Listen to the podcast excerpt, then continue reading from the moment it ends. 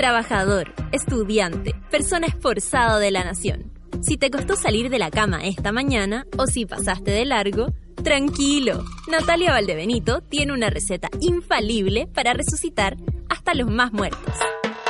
Experimenta los beneficios corporales y mentales del café con nata. Bébelo con tus oídos. Arriba los corazones, que si despertaste como zombie, quedarás como mono. Porque así le decimos a nuestros auditores. Pero con cariño. Con ustedes, Natalia Valdebenito.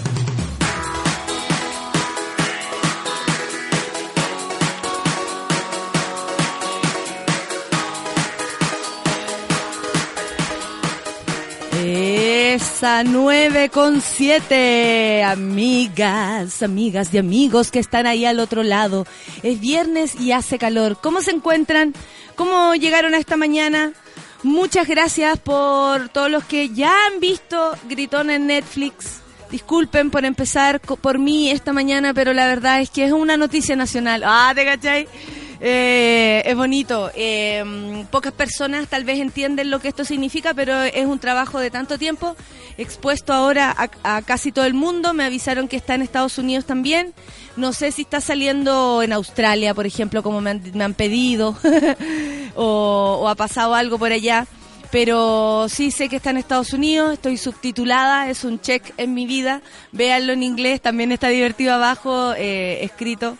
Eh, hecho por también una persona que se lo tomó muy en serio, a la cual le agradezco que no me va a escuchar en este minuto porque en Miami, a ver, son una hora menos, son las 8 de la mañana, no creo que Roberta, así es su nombre, eh, quien hizo esta traducción en inglés o esta subtitulización, eh, subtitulado haya, esté despierta, pero mm, eso, es un trabajo súper cabezón, eh, me, me, ¿cómo se llama? Me dicen que se han reído, así que lo agradezco, es un trabajo que ya está hecho, no hay nada que yo pueda arreglar, no hay nada que yo pueda sanar, eh, ojalá les guste y, eso, está ahí para ustedes. Eh, compártanse las claves del, Netflix. Yo iba a compartir mi clave con algunas personas por DM, de hecho con algún un, tuitero que ni conozco me había comprometido porque andaba en la pobreza máxima. Sin embargo, la persona con la que habito el mismo hogar se olvidó, la cambió y se lo olvidó de nuevo. Entonces hay que recuperarla. Apenas la recupere, eh, va a empezar el tráfico de de clave de Netflix y, y, ustedes también pueden hacerlo, compartanla para que algunos lo puedan ver, si al final eh, a veces también puedes tomar el mes gratis y después adiós con tu cuerpo no, no podría pedirles que se, que se, mm, ¿cómo se podría decir? Que se afilien y que compren esta, esta situación porque no, no es justo. Ustedes sabrán lo que deciden, en qué deciden gastar su dinero y todo, pero con el traspaso de las claves por aquí, por allá, y además con la buena onda que alguno pueda tener, invitar a otra persona, eh, me, ¿cómo se llama? Me, me, me gustaría que, que, eso fuera, que eso sucediera. Bueno, eh, hay noticias súper importantes esta mañana. Eh, he estado leyendo lo que pasó con con la chica del Sename, vamos a compartirlo. Eh, me parece que, es bastante grave, pero hay harto que conversar ahí porque está el tema del trasplante, está el tema de la Pontificia Universidad Católica que toma decisiones, eh, está también el parte médico que nuestra querida Lematus eh, reveló y eso también se agradece. O sea, la, una de, la, de los partes médicos, porque me imagino que en un caso eh, como ese de un trasplante al corazón hay muchos y mucho protocolo y mucha situación. Eh, hablemos de eso, hablemos de lo que van a hacer el fin de semana, hablemos, por ejemplo, que ayer también, eh, como les contaba, estamos despidiendo a nuestra querida actriz, amiga, y superpoderosa Marcela de la Carrera. Eh, fui a, al Cidarte, donde está ella en este minuto. Si alguien quisiera pasar por ahí, en Ernesto Pinto de la Garrigue, se encuentra eh, el Cidarte. Esa calle tiene cuatro cuadras, lo, podrán encontrar, no me sé la numeración, pero está súper clarito donde se encuentra, justo en medio de la calle, como en el medio de, de esta cuadra, muy centralizado ahí en Barrio Bellavista. Eh, el cariño que le tienen, el cariño también demostrado por ustedes a través de sus mensajes, tanto en Instagram como en Twitter, se agradece muchísimo porque eh, la Marcela era una persona muy de querer y, mm, y cuando los demás también reaccionan así es porque está absolutamente merecido ese amor y cariño que le tenía el público, que tal vez no la conocía en lo interno, pero sí nosotros que la conocíamos profundamente. Estaba Gustavo Mesa, mi director de escuela.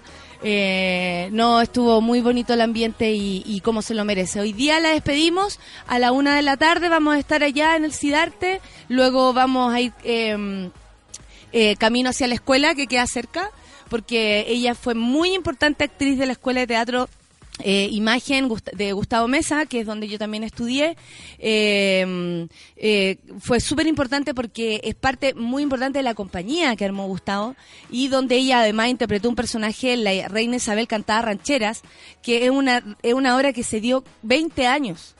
Eh, en la- eh, se ganaron el APES. Hay un récord de todo lo que se ha hecho esta obra cuando era una obra de segundo de segundo de, de, mm, de actuación. Entonces, eh, eh, estamos hablando de gente muy talentosa, donde por supuesto estaba Mar- Marcela de la Carrera. Eh, matices esta mañana, así es la vida misma. Eh, hace, hace calor, eh, va a llegar una ola de, de calor por aquí, por la zona central, así que agüita, bloqueadores solares, protéjanse, desabríganse, sáquense la ropa y chúpense los cuerpos, que es viernes. Empezamos, querido Luis, bienvenido, tú también por acá. Vamos a empezar con Nick Jonas. Oye, que está ahí popero, weón. De verdad, sorpresa, levels. Es lo que vamos a escuchar. 9 con 13. Esto es Café con Nata en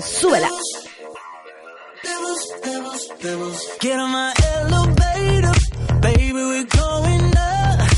Give me that now later.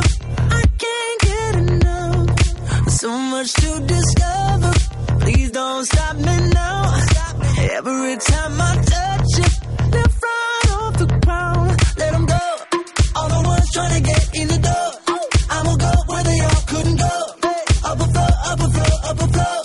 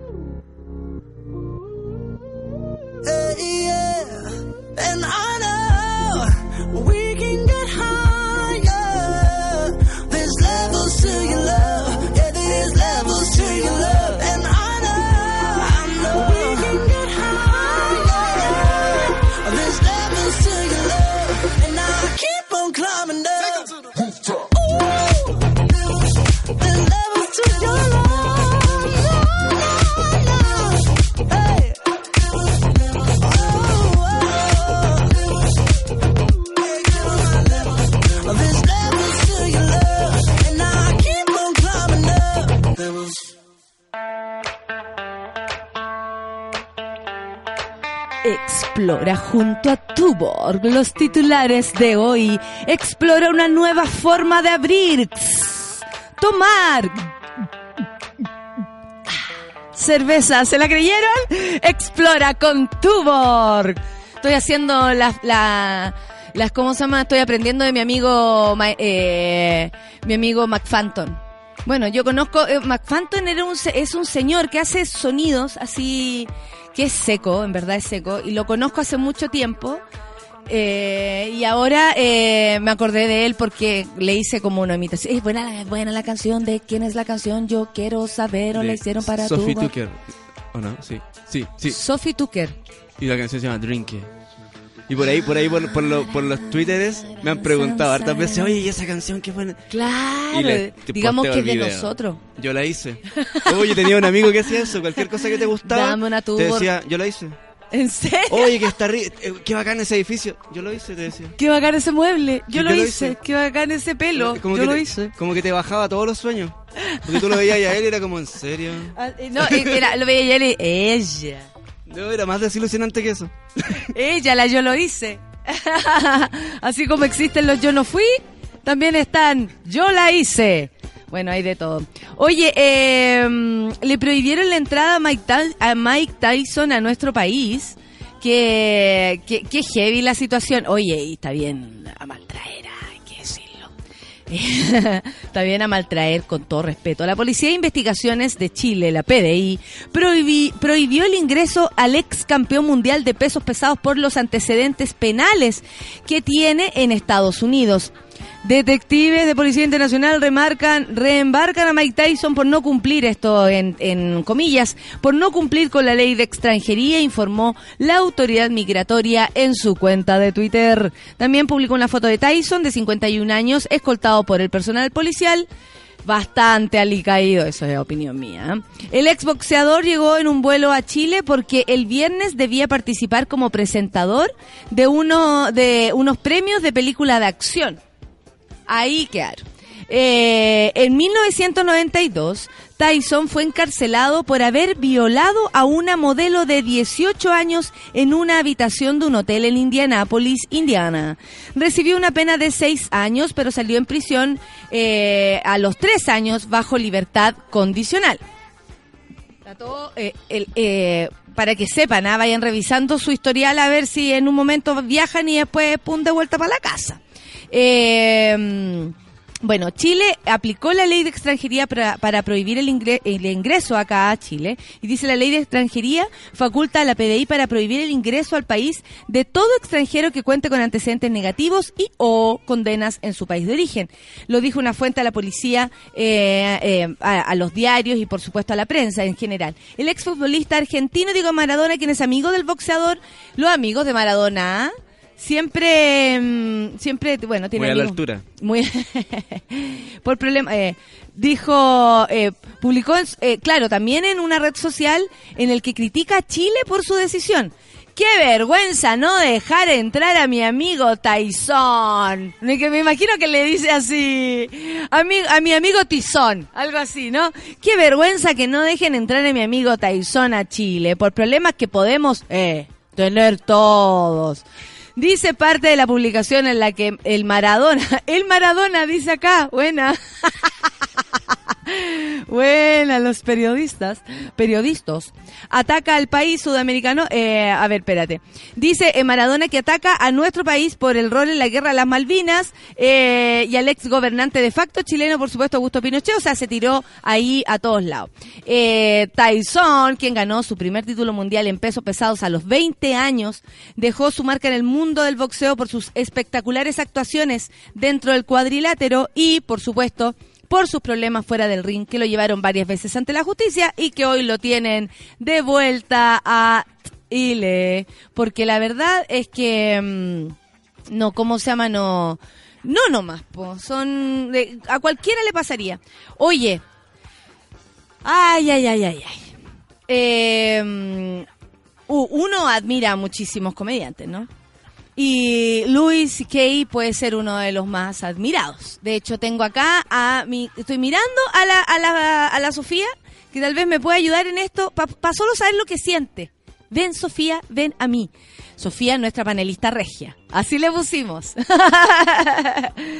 Cinco mujeres han salido públicamente este jueves a relatar encuentros con el cómico Louis C.K. en lo que este eh, se masturbó delante de ellas o intentó hacerlo. Las denuncias recogidas en exclusivas por el de New York Times abarcan diversos episodios que se remontan a finales de los años 90 al actor eh, que el actor ha negado a responder la información. El estreno de la última película del actor Love You Daddy, previsto para este último día, fue cancelado abruptamente horas antes de la publicación del reportaje. Sofía, ¿cómo estás? ¿Qué opináis? Nos abrazamos y lloramos juntas. Eh, a ver, esto era un secreto a voces Sí, hace un rato. sí, sí. Eh, lo que pasa es que nunca se nombró definitivamente que era él, pero se decía mucho que había un comediante que se comportaba de manera inapropiada con comediantes mujeres. Con comediantes mujeres, o sea, también era, era un secreto a voces de las comediantes. Algunas sí, pero el, el mundo de la comedia, tú sabes, es muy privado, se cuidan mucho entre ellos, sobre todo los hombres. Sí, yo diría eso, porque aquí. No sé si te has cuidado. fijado, pero... sí, se cuidan y en general se cuidan. Sí, o es sea, como una isla, es como un- una Y- población especial. Y lo- los hombres en general con esto se cuidan, o sea, por eso también estamos viendo tanta opinión, por ejemplo, aislada, Facebook, Mm. Twitter, como de, hey, cuidado con la cacería de brujas, Claro. hey, cuidado con que no todos somos Porque iguales. esa es la primera moraleja que sacan de, de todos estos hechos de acoso. Es como, oye, hay que cuidar a los hombres. No, ese no, No. es el punto. Exactamente, como háganlo con cuidado que nos podemos cuidado. ofender. Ten cuidado cómo la saludáis o te puede pasar algo es como, e- esa es tu conclusión. Esa es tu conclusión, Esa es claro. la moraleja. Exactamente. Eh, no estás entendiendo, No amigo. estás entendiendo. Ah, eh, te No, no aviso. te saludo. Entonces, eh, y ahora aparece Mm. esto, pero así ya con, con detalle. Sí. Em, eh, Louis C.K. bueno es un eh, comediante adorado por, por hombres y sobre todo por mujeres porque eh, por lo menos en su postura en comedia es súper feminista y Su ah, visión del aborto. es muy su- empático, sí, sí, sí, es muy de, no sé, siempre habla del punto de vista de la mujer y como que le dice mucho a los hombres, ustedes no se dan cuenta de lo que las mujeres tienen que aguantar, es, es bien como desde el punto de vista de la mujer. Eh, entonces que pase esto es Pero muy puede chocante. ser, mira, y así si, si revolvemos un poco más y, a- y, por ejemplo, metiéndonos en la cabeza como si estuviéramos eh, analizando solo comedia. Y puede ser que él sí se dé cuenta y es cierto todo lo, lo que dijera y aún así Ah, atacara. por supuesto, todo es posible, yo creo. Porque con esa con esa conciencia de que las mujeres, por ejemplo, usted no sabe lo que viven las mujeres. Porque no yo lo sé. Porque yo lo sé. A eso voy. Claro. ¿Cachai? Ahora, eh, ¿por qué es importante esto? Por lo que estabais diciendo. Los comediantes eh, o cierto tipo de artista en general se le pide eh, co- em, coherencia. Mm. Uno como que por, por eso por eso cagamos porque eh, es incoherente eh, que por ejemplo él hable eh, tan a favor de las mujeres en base a temas importantes como el aborto Claro. que es algo mundial, o sea, una Sí. preocupación mundial, y luego sea todo lo contrario, las agreda. ¿Me cachai? Las agreda Mm. tanto física, eh, sexualmente, las ponga incómodas, etcétera. Entonces, uno sí les pide coherencia, porque uno podría decir, a ver, separemos la obra del artista, Ujú. ¿cachai? Como Michael Jackson. Las canciones de Michael Jackson, él haya Las sido o no bailar pedófilo, igual. las vaya a bailar Mm. igual, porque además sí se separa con mucha liviandad, incluso la obra del personaje. Y el ritmo te atrapa.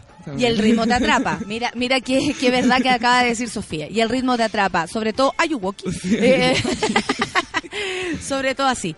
Pero en este caso, cuando él expone estos temas Es raro. y ¿no? resulta ser todo lo contrario, es porque nos queda la cagá.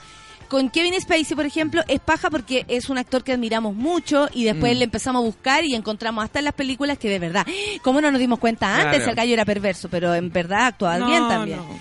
Pero no es lo mismo. No, no es lo mismo. Aunque no lo queramos, aunque, o sea, aunque queramos poner las cosas en el mismo, para mí por lo menos, desde la comedia también puede ser, no es lo mismo porque es un discurso de coherencia que él no está cumpliendo Mm. y es súper grave porque además lo llevamos admirando mucho tiempo, weona. Yo Sí. siento que No, es mucho es- tiempo invertido es en él. horrible. Es que lo Te que voy a devolver lo que te compré. que- no, es George Carlin. No, sí, sí.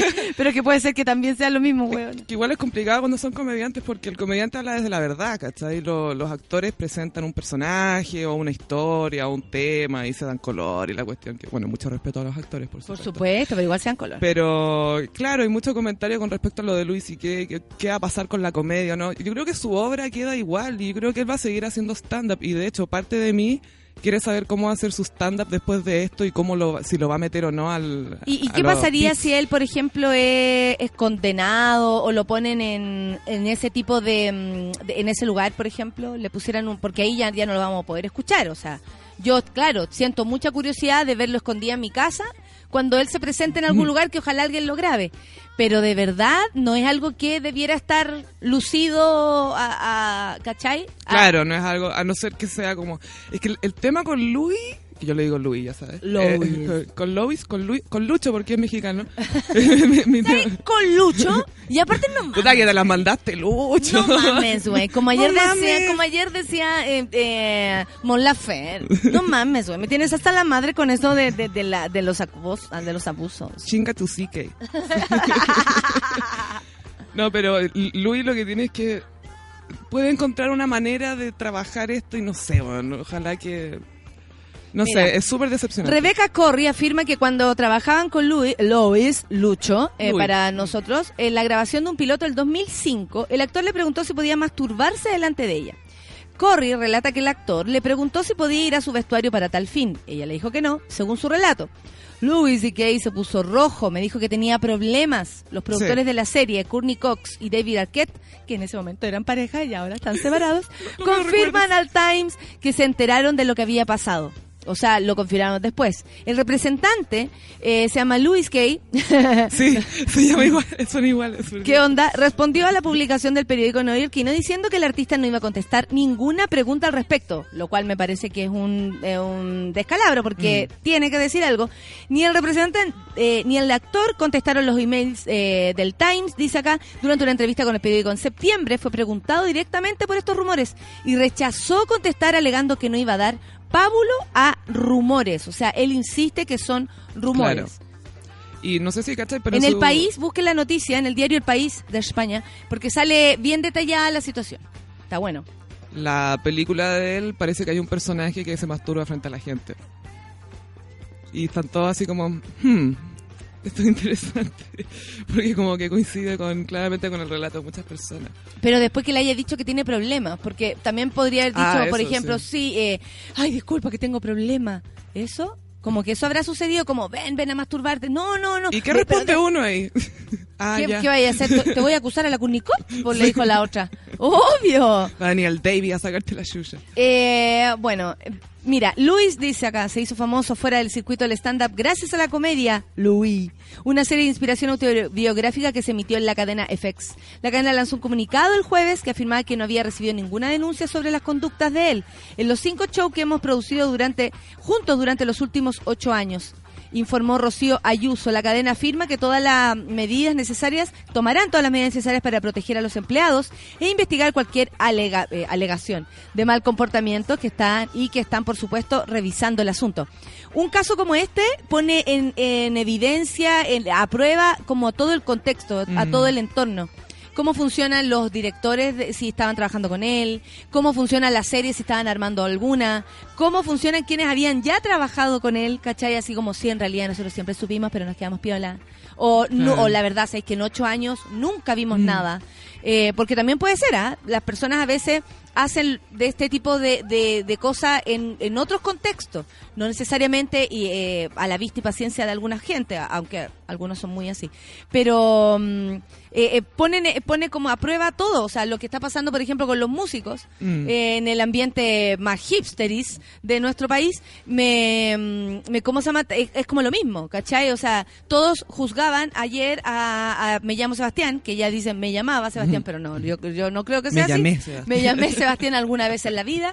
Eh, ¿Por qué? Porque se quiere, se requiere un poco más de, de fuerza al Mm. momento de, de, mm, no sé, de decir, ¿sabéis que vamos a investigar? Por último, pero fuerza, decisión al momento de encontrarse con este tipo de situaciones. Sobre todo, sí, la, que la primera reacción sea buscar de verdad la verdad y no difamar a las víctimas, ni asumir, tampoco po- podemos asumir de inmediato que alguien es culpable, pero también pasa cuando se van sumando los testimonios, ya no es una, sino que son dos, sino que son tres, sino que son cinco.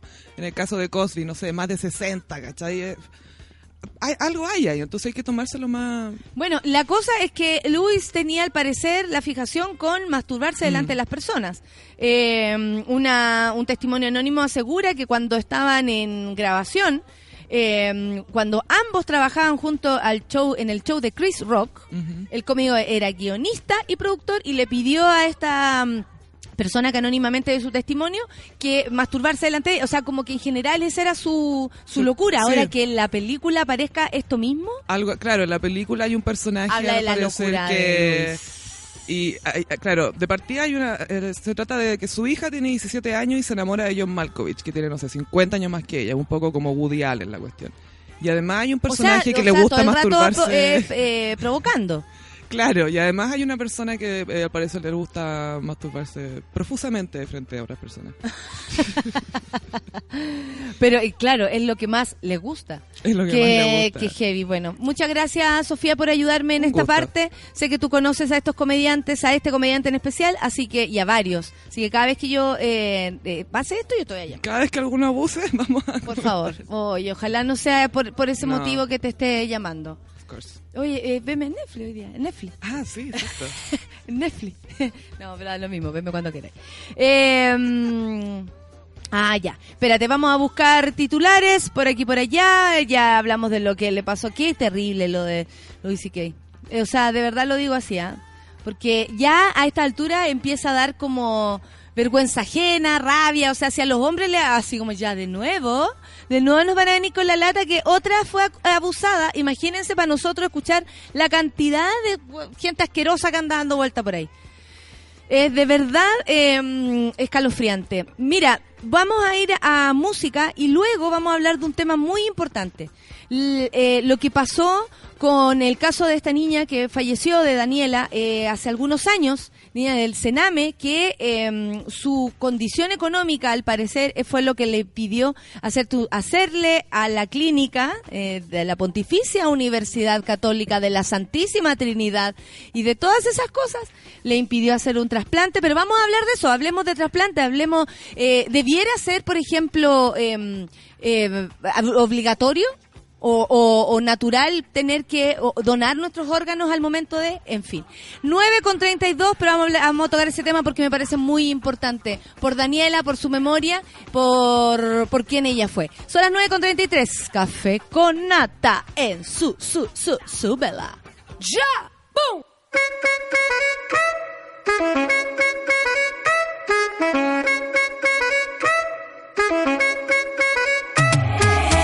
Mezclao,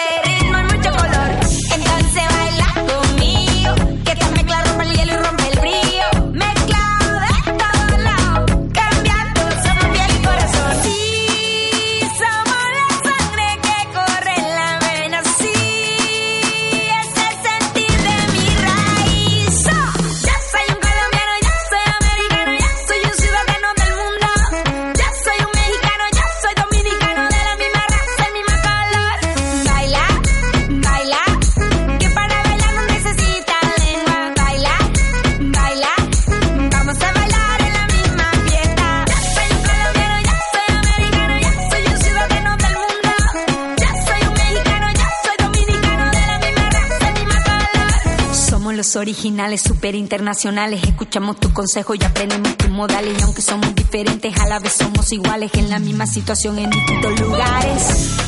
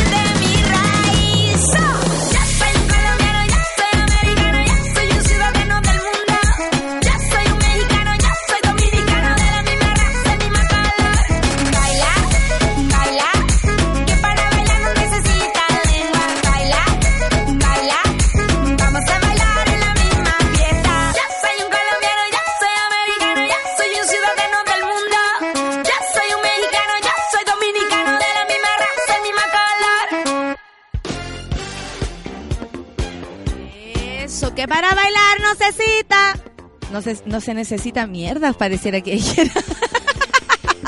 no se necesita mierda. No, está bien, está bien, igual podría ser. ¿Sí o no?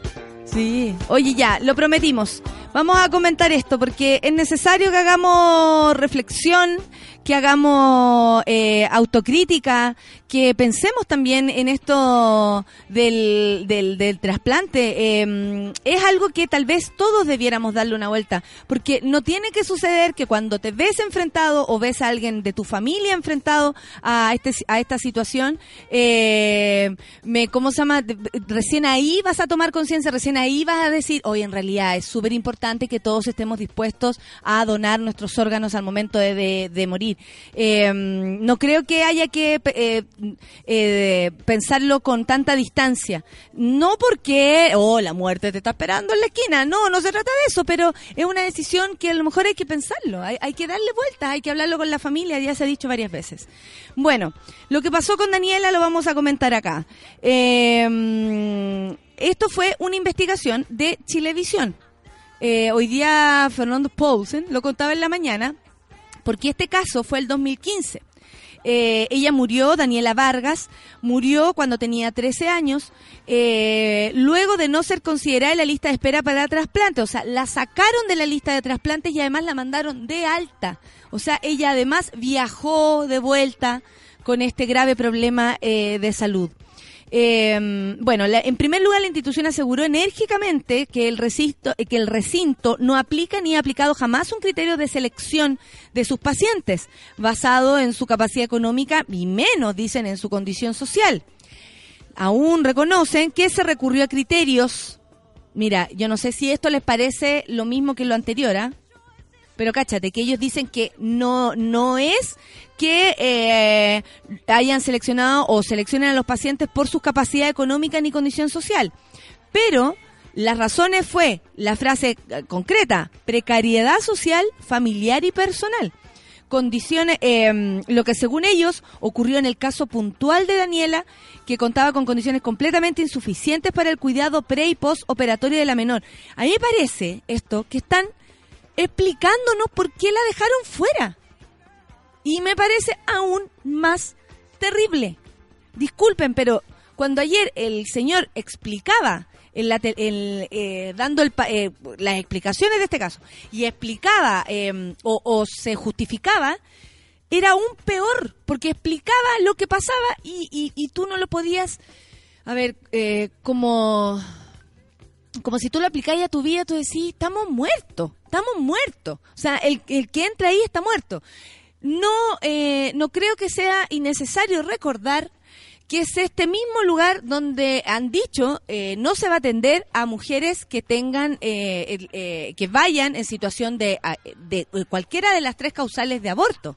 O sea, no se va a atender a mujeres que hayan sido violadas, eh, no se va a atender a mujeres, o, o en el caso eh, extremo, tal vez no se llegaría a atender a mujeres que estuvieran con eh, problemas de salud al momento de estar preparto, antes del parto o entrando en un, en un embarazo, por supuesto.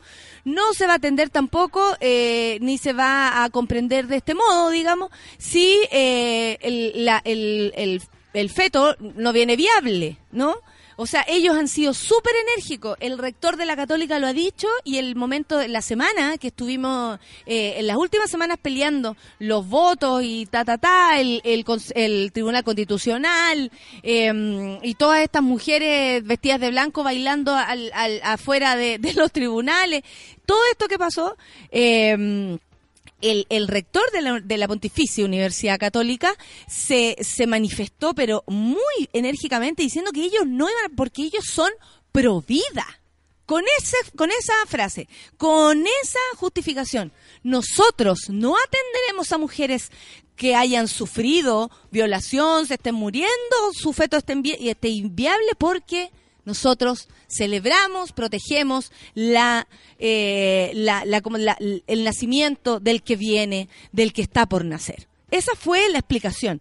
Y uno se encuentra con esta historia y tú dices, ¿qué es entonces ser provida? O sea, no entiendo nada. Y lo expongo aquí para que todos lo conversemos, para que empecemos a reflexionar. ¿Qué es ser provida? Cuando, cuando inventaron eso, ¿qué pensaron? Porque eh, eh, existen estos, estos dichos y no menos mentirosos que dicen eh, protege el feto hasta que te sale fleto.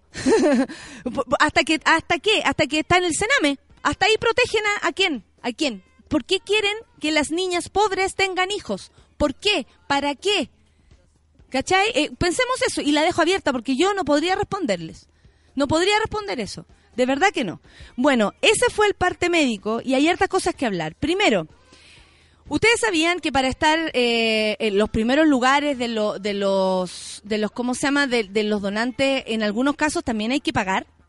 La salud en Chile es eh, un bien de consumo para algunos y por supuesto para nosotros el desfalco total. Porque así nomás es. Eh, nosotros no ganamos nada enfermándonos, al contrario, ganamos eh, malos ratos y además eh, perdemos dinero. Eh, pero para algunos sí es un bien de consumo. Y resulta que eh, los protocolos para el, el- el- el trasplante, además de ser muchos, que me imagino que en Chile no se aumenta la capacidad como de, de, de- de rapidez, nadie quiere como que las cosas sean rápidas, al contrario, aquí todo es cada vez más lento, cada vez eh, hay más notarías, que es una cosa muy extraña, o sea, todo lo engorroso que puede llegar a ser hacer este trámite para una familia que más encima está sufriendo porque en cualquier momento esta persona, si no tiene su trasplante, puede, puede morir. Entonces, claro, lo que alega el- la, la católica aquí es que dice que ella no tendría las posibilidades para después sostener este, este trasplante. O sea, nadie la cuidaría. El señor que hablaba eh, decía, por ejemplo, ella, eh, ella no no tenía nadie, ni un adulto que, que la acompañara. O sea, ni siquiera la Pontificia Universidad Católica se puede hacer cargo de esto, digamos. O sea, una persona, una niña del Sename que tiene este problema, nos queda claro que está, que la van a dejar a un lado y que probablemente eh, una persona que a lo mejor tenga las cualidades, porque eso es, cualidades para tener un, un trasplante, sea eh, la beneficiada o el beneficiado es súper grave. Y es súper grave, pero no habla solamente de la Pontificia Universidad Católica. Habla del sistema de salud completo. Porque tampoco hay un Estado que protege ni protegió a Daniela, eh, que necesitaba cuidados anterior, durante y posterior a su, a su operación. O sea, todos fallamos. Falló la católica, falló el Sename, fallamos nosotros cuando no somos donantes, y lo digo en serio. Falla, falla el- el- la, la medicina en Chile cuando no es capaz de brindarle eh, apoyo, ni siquiera moral, porque ni siquiera moralmente la Universidad Católica apoyó a esta mujer, a esta niña de 13 años, 13 años, que no recibió su, su trasplante de corazón y ni siquiera tuvo la posibilidad de quedar ahí esperando su trasplante.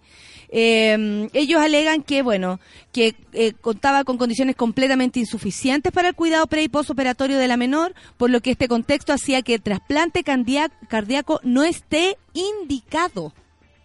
O sea, tú quedas fuera por ser del Sename. Eso nomás es la explicación. Porque a ti no hay nadie que te cuide. Entonces, como a ti no hay nadie que te cuide, te dejamos morir. Eso hizo la católica, amigos. La dejó morir. La dejó morir, no, no, la, no, la, no la desvió, por ejemplo, a ningún otro servicio. No, no hicieron eh, voluntariado con ella. No la becaron, no sé cómo se podría decir, pero no le dieron el, el subsidio que ella necesitaba para estar ahí. No la cuidaron, sin, sin duda, que le- na- no pasó nada más, que le dieron el alta y le mandaron para la casa. La católica, yo lo digo así, este hospital le negó la posibilidad, por último, de optar. Nadie sabe si ella hubiese esperado, su cuerpo hubiese esperado este trasplante.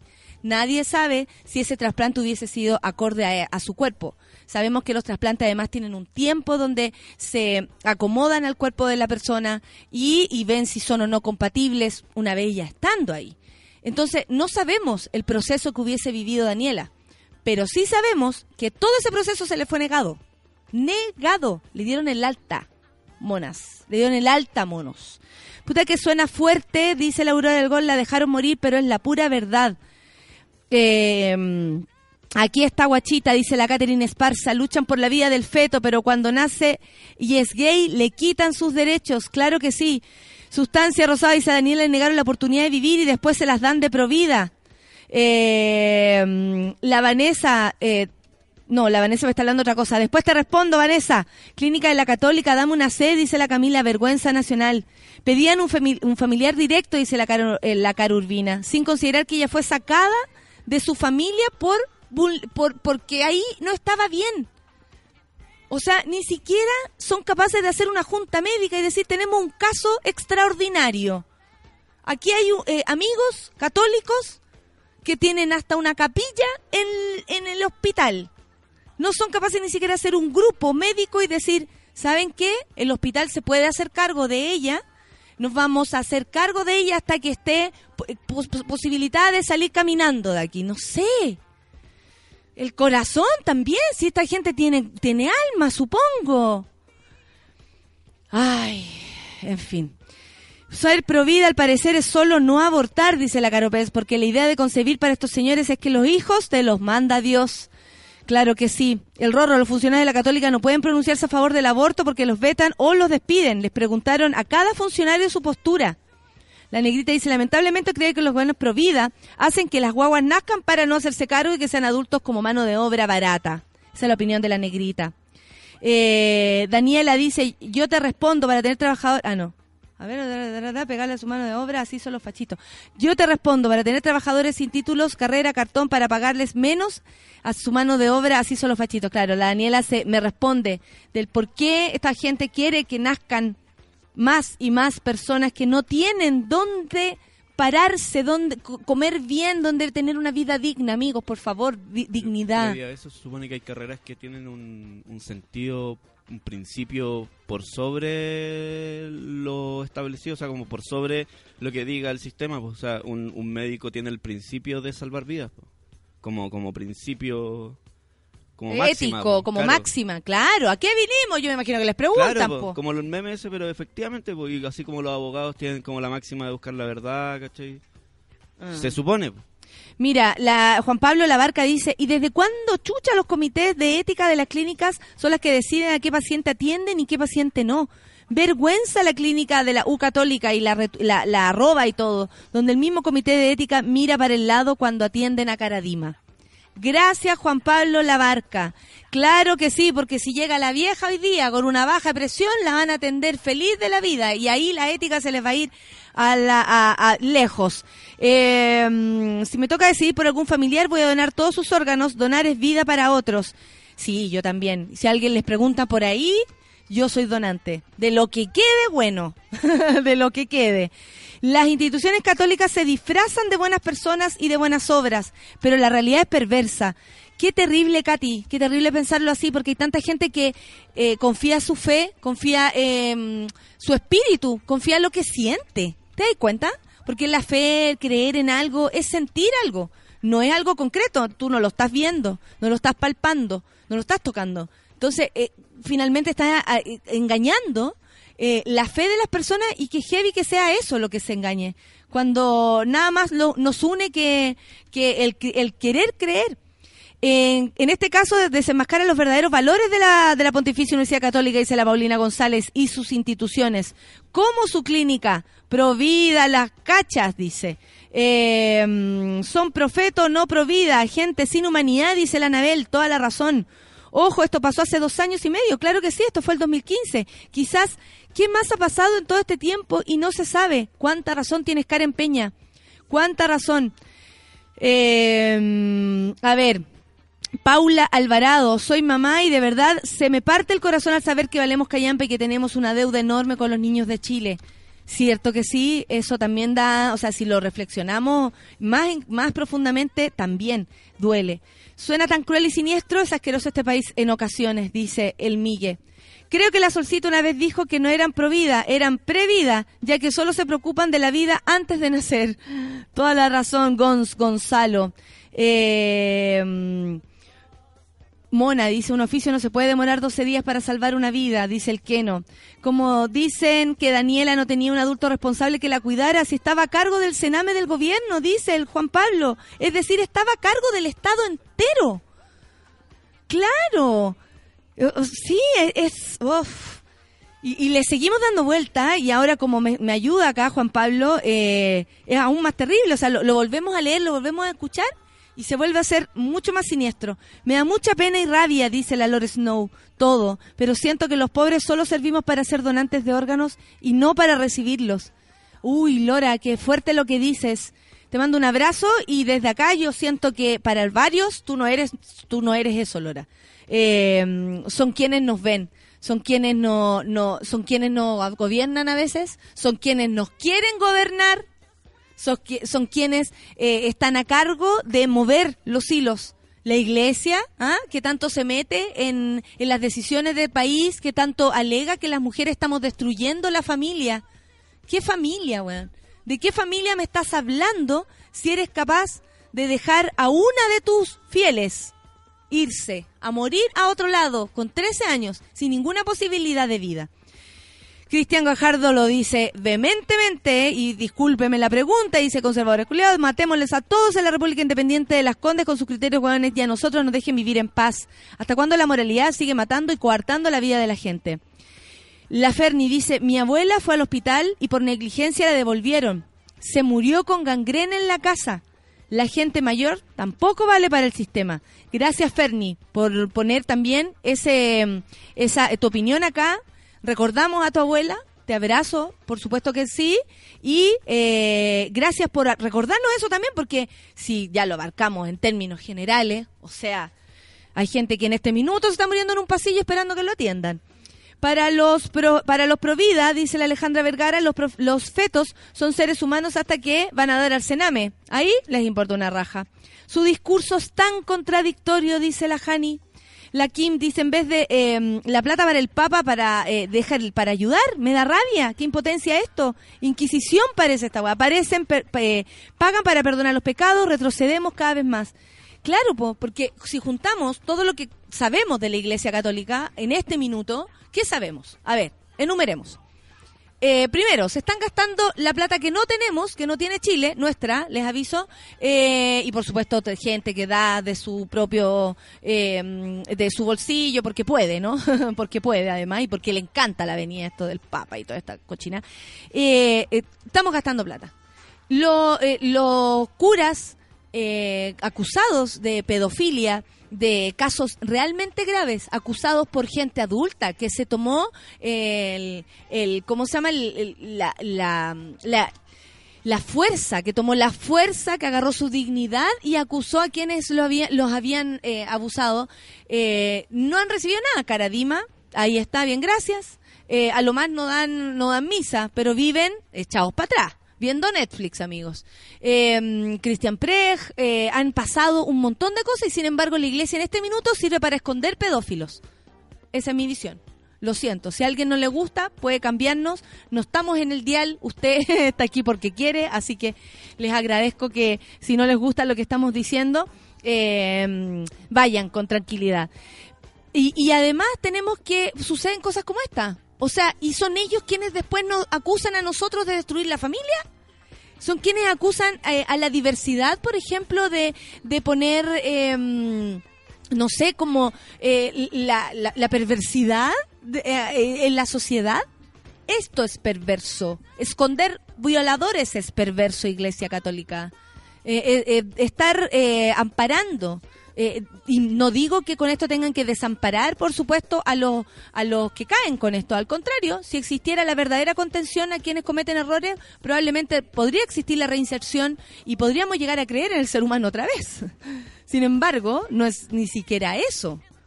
¿Dónde está Iglesia Católica si eh, en este minuto eh, lo único que estamos viendo de ti es frialdad, es perversidad, es discriminación? En clínicas y hospitales ni siquiera funciona la ley de urgencia, dice la Daniela Alduce, si no tienes plata. Lo digo porque me pasó con mi abuela y la ética médica, copy. Paula dice que terrible se pongan el pecho, se pegan en el pecho y se sienten con derecho a decidir sobre otros y dejan morir a una inocente. La Fla dice, pero cuando se trata de un pedófilo asqueroso como Caradima, ni se arrugan. Danilo dice, eh, una, eh, una vez alguien me dijo que estaba en contra del aborto porque bajaba la tasa de natalidad y había menos mano de obra y eso traía inmigrantes. Terrible, me dice Danilo. Al- Andrés Báez dice, hola monos. Ah, bueno, él está hablando de otra cosa. Yo estoy demasiado, eh, demasiado feliz y hablan de los Provida. Nos hacen cargo. Qué rabia, pucha Andrés. Así es la vida, de dulce y a gras. Yo nací en el hospital de la Católica, mi mamá de clase media baja no pagó casi ni uno porque no lucraban en esa época, era el 71. Atención, importante también decir eh, la época en la que era, donde chucha quedó esa vocación de la salud por los más pobres. Javo Martínez dice, ¿qué onda la ética de los médicos de la clínica católica? Ahora discriminan por estrato socioeconómico, eso lo dejaron muy claro. La negra dice, ¿dónde trabajo estos capitalistas de mierda? Están felices con tanto pobre inmigrante, obreros más baratos. La Jessica Solange dice, claro, tienen el deber de salvar vidas, juramento hipocrático, pues. Mira, la Jessica Solange ya egresó. Eh, nosotros empezamos con la, con la carrera de Jessica Solange. La Macarena Martínez dice, la directora regional del Sename había enviado una carta de oficio asegurando el apoyo en el proceso posoperatorio de la niña. Y para la comisión de la clínica eso no fue suficiente. Pero ¿cómo una comisión de una clínica llega a la conclusión de dejar ir a una persona que necesita un trasplante? ¿Quién me puede explicar esto? ¿Lo estoy entendiendo mal? ¿Estoy equivocada? ¿Tiene para pagar? ¿Sí o no? No. Así se están haciendo las cosas, po. El Erostack dice, me imagino que son los primeros en pedir plata para que venga el Papa. Cami dice, creo que la UCE tiene responsabilidad, pero la mayor responsabilidad es el Estado, que no tiene un buen sistema de protección ni de nuestros niños. Claro que sí. O sea, Camila, ella estaba a cargo del Sename. O sea, como decía acá eh, el otro amigo, eh, está a cargo de todo el Estado. Pero ¿no te llama la atención que la católica haya hecho esto, por Dios?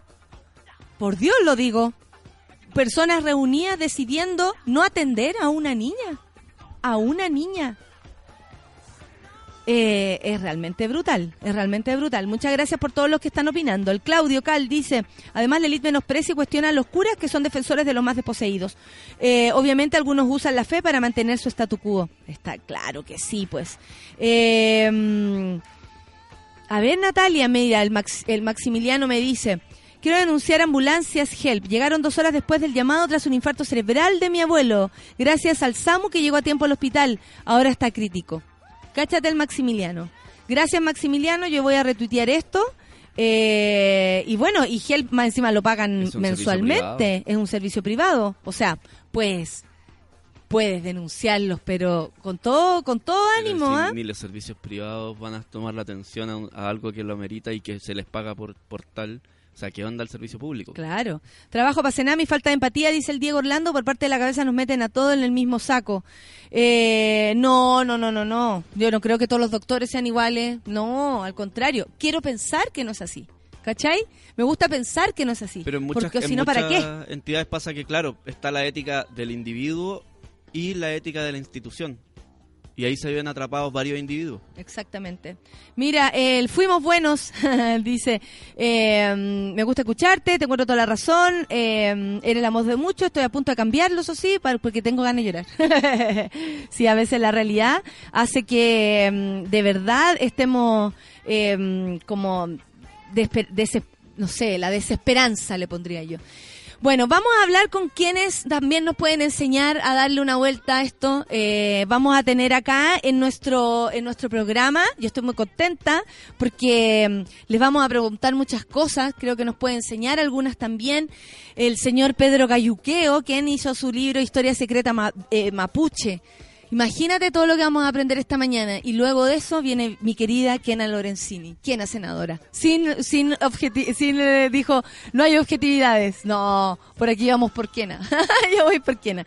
Casi las 10 de la mañana eh, tenemos un programa súper interesante y vamos a escuchar a la solcita. No, mentira. Marineros. Ah, ah, café con nata en suela.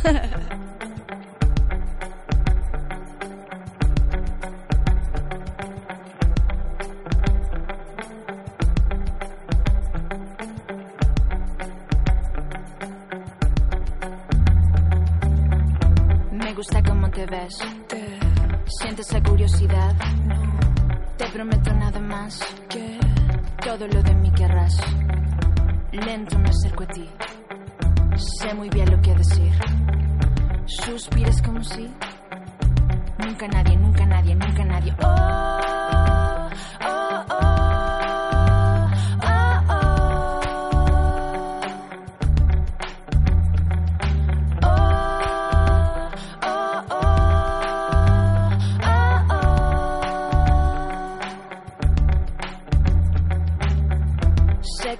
saber dónde te puedo llevar. Nos alejamos de las rocas, nos adentramos en el mar. Tú sientes en mi oreja, suspiras en mi oído, la luz en ti refleja, ahora estás conmigo. Mm. Puede ser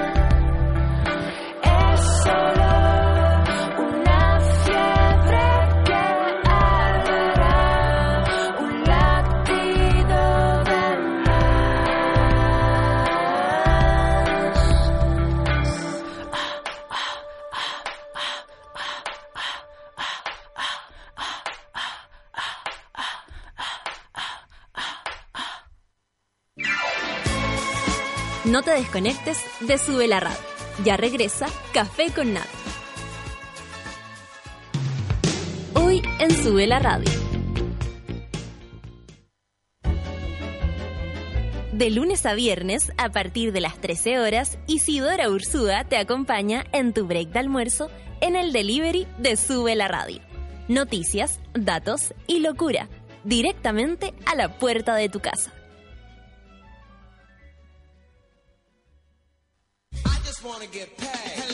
Las rosas son rojas, las violetas azul, y en Ciudad Cola a nadie le importa de qué color eres tú. Cada viernes a las 3 de la tarde ven a disfrutar con Cecitar y Luchito de una hora y media de risas, entrevistas, delirio, actualidad, datos, amor y undignes. Solo en Sube la Radio.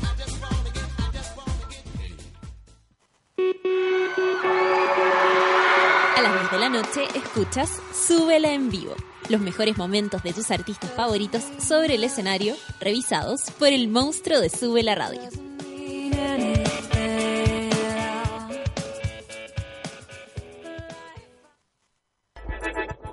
Llegó la hora en Sube la Radio.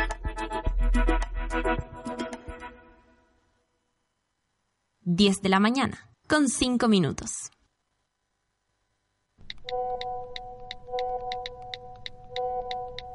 Explora algo mejor que el grupo de WhatsApp. Explora una nueva forma de abrir y tomar cerveza. Explora con tu Borg. Damas y caballeros, les damos la bienvenida a bordo del vuelo ExpoWi 2017 con destino Parque O'Higgins, Santiago de Chile. Para mayor información sobre el vuelo y la reserva de su pasaje, puede dirigirse a los miembros de la tripulación. Les recomendamos que sigan nuestras redes sociales y visiten la web www.expowit.cl. La Feria del Cáñamo de América les desea un feliz vuelo ExpoWi 2017. Ya estamos de vuelta en Café con Nata.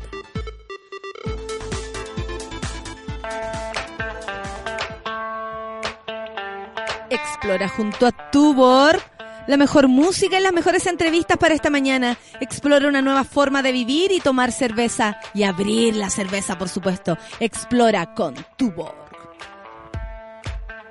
Vamos a bajarla dos segundos porque nos gusta, nos mueve. Para contarte que Fauna Producciones presenta Fauna Primavera, 11 de noviembre en Espacio Broadway. No te pierdas la séptima versión de uno de los festivales más importantes del país.